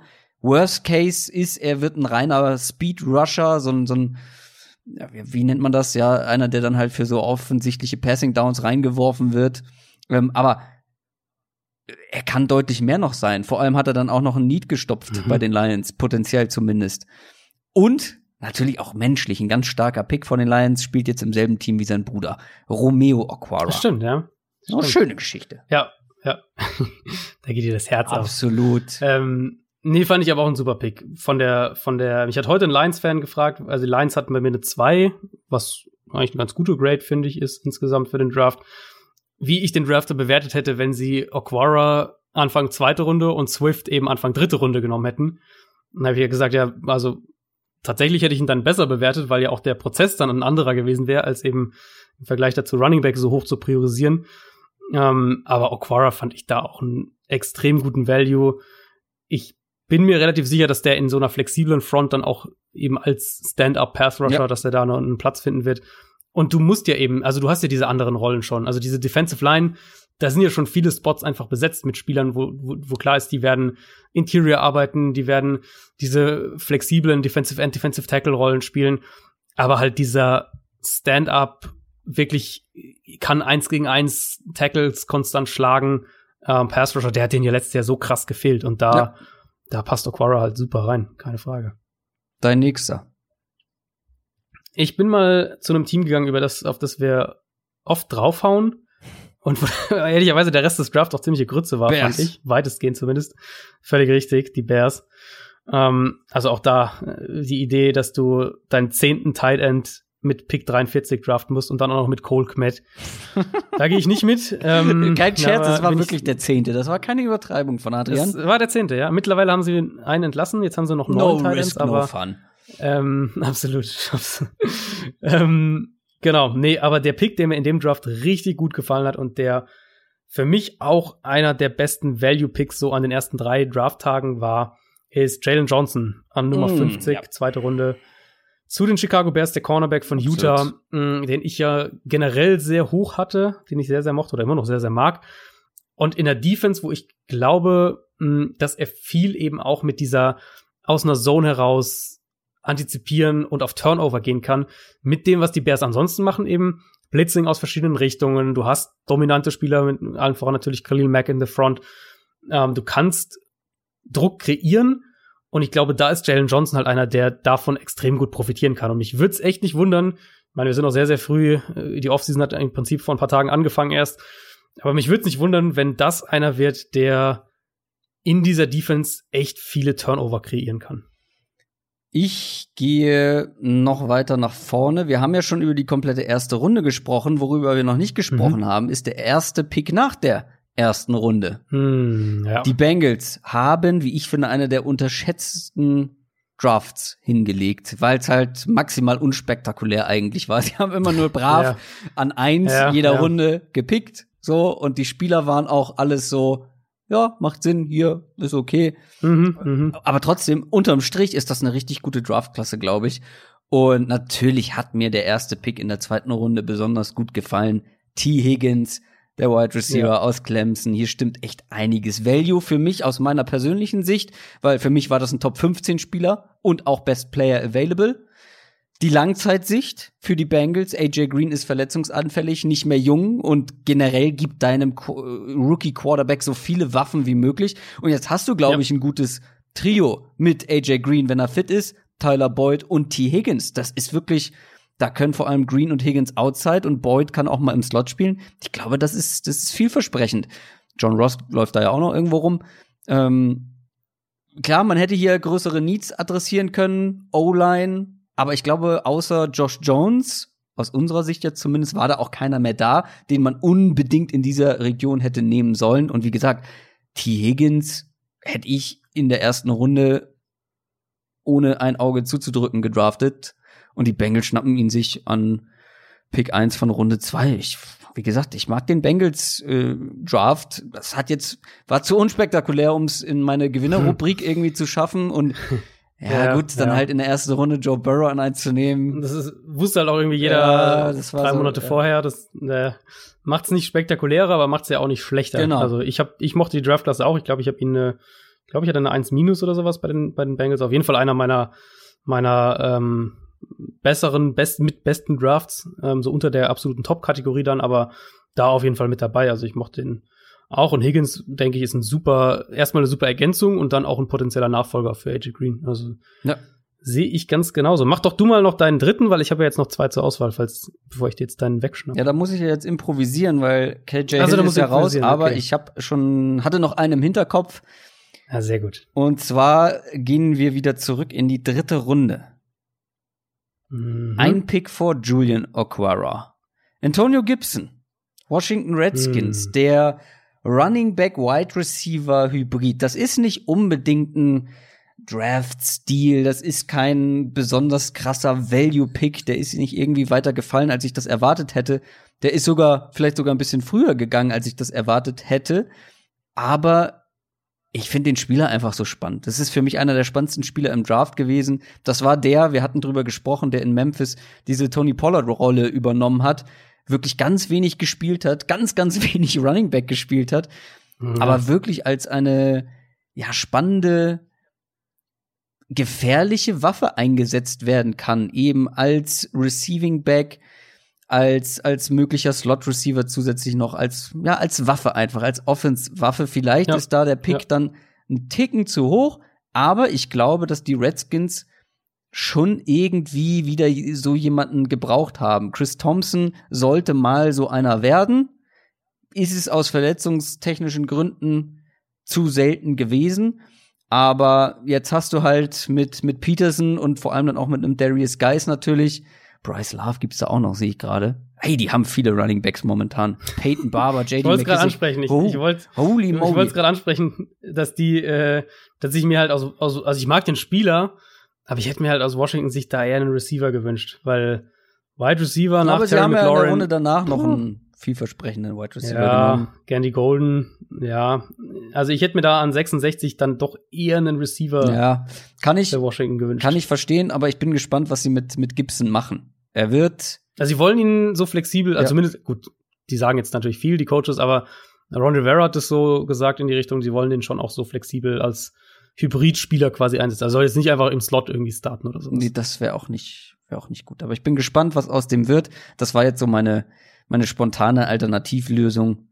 Äh, vor allem über, bei den Teams, über die wir noch nicht gesprochen haben. So, hab, Mhm. damit habe ich dir offensichtlich keinen von deinen beiden weggenommen. Nee. Dann musst du nee, dich jetzt nee, entscheiden. Nee, ähm, muss, ich sag ganz frech einfach den einen Namen und dann rede ich über den anderen Spieler. Ja, natürlich. Ähm, also der eine Name, den ich halt noch aufgeschrieben hatte, aber den haben wir auch schon ganz viel gesprochen, ähm, ist Amik Robertson, der Slot-Cornerback zu den Raiders an 139. Den habe ich tatsächlich in der Vorbereitung bewusst ausgelassen, weil ich dachte, du sprichst sowieso über den. Und dann glaube ich zu wissen, wen du sonst noch hast. Und auch den habe ich bewusst ausgelassen, weil ich dachte. Jetzt bin ich spannend. Ich glaube nicht, dass du weißt, wen ich sonst noch habe.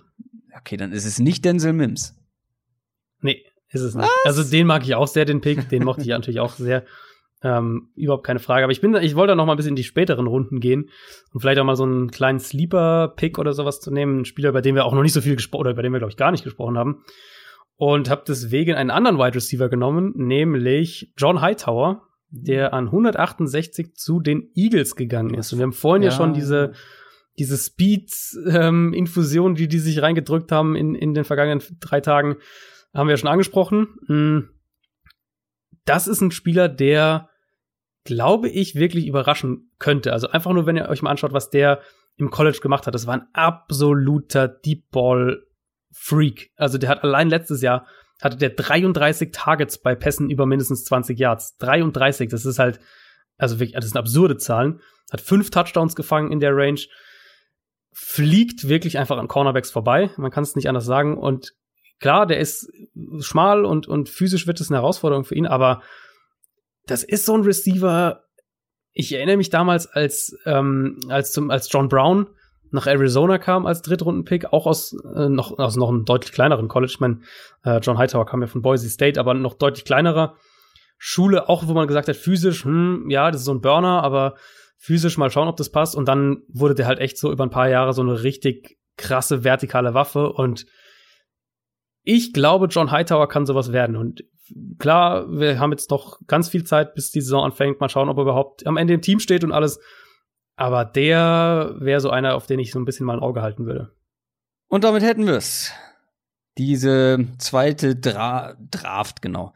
Diese zweite Draft-Analyse.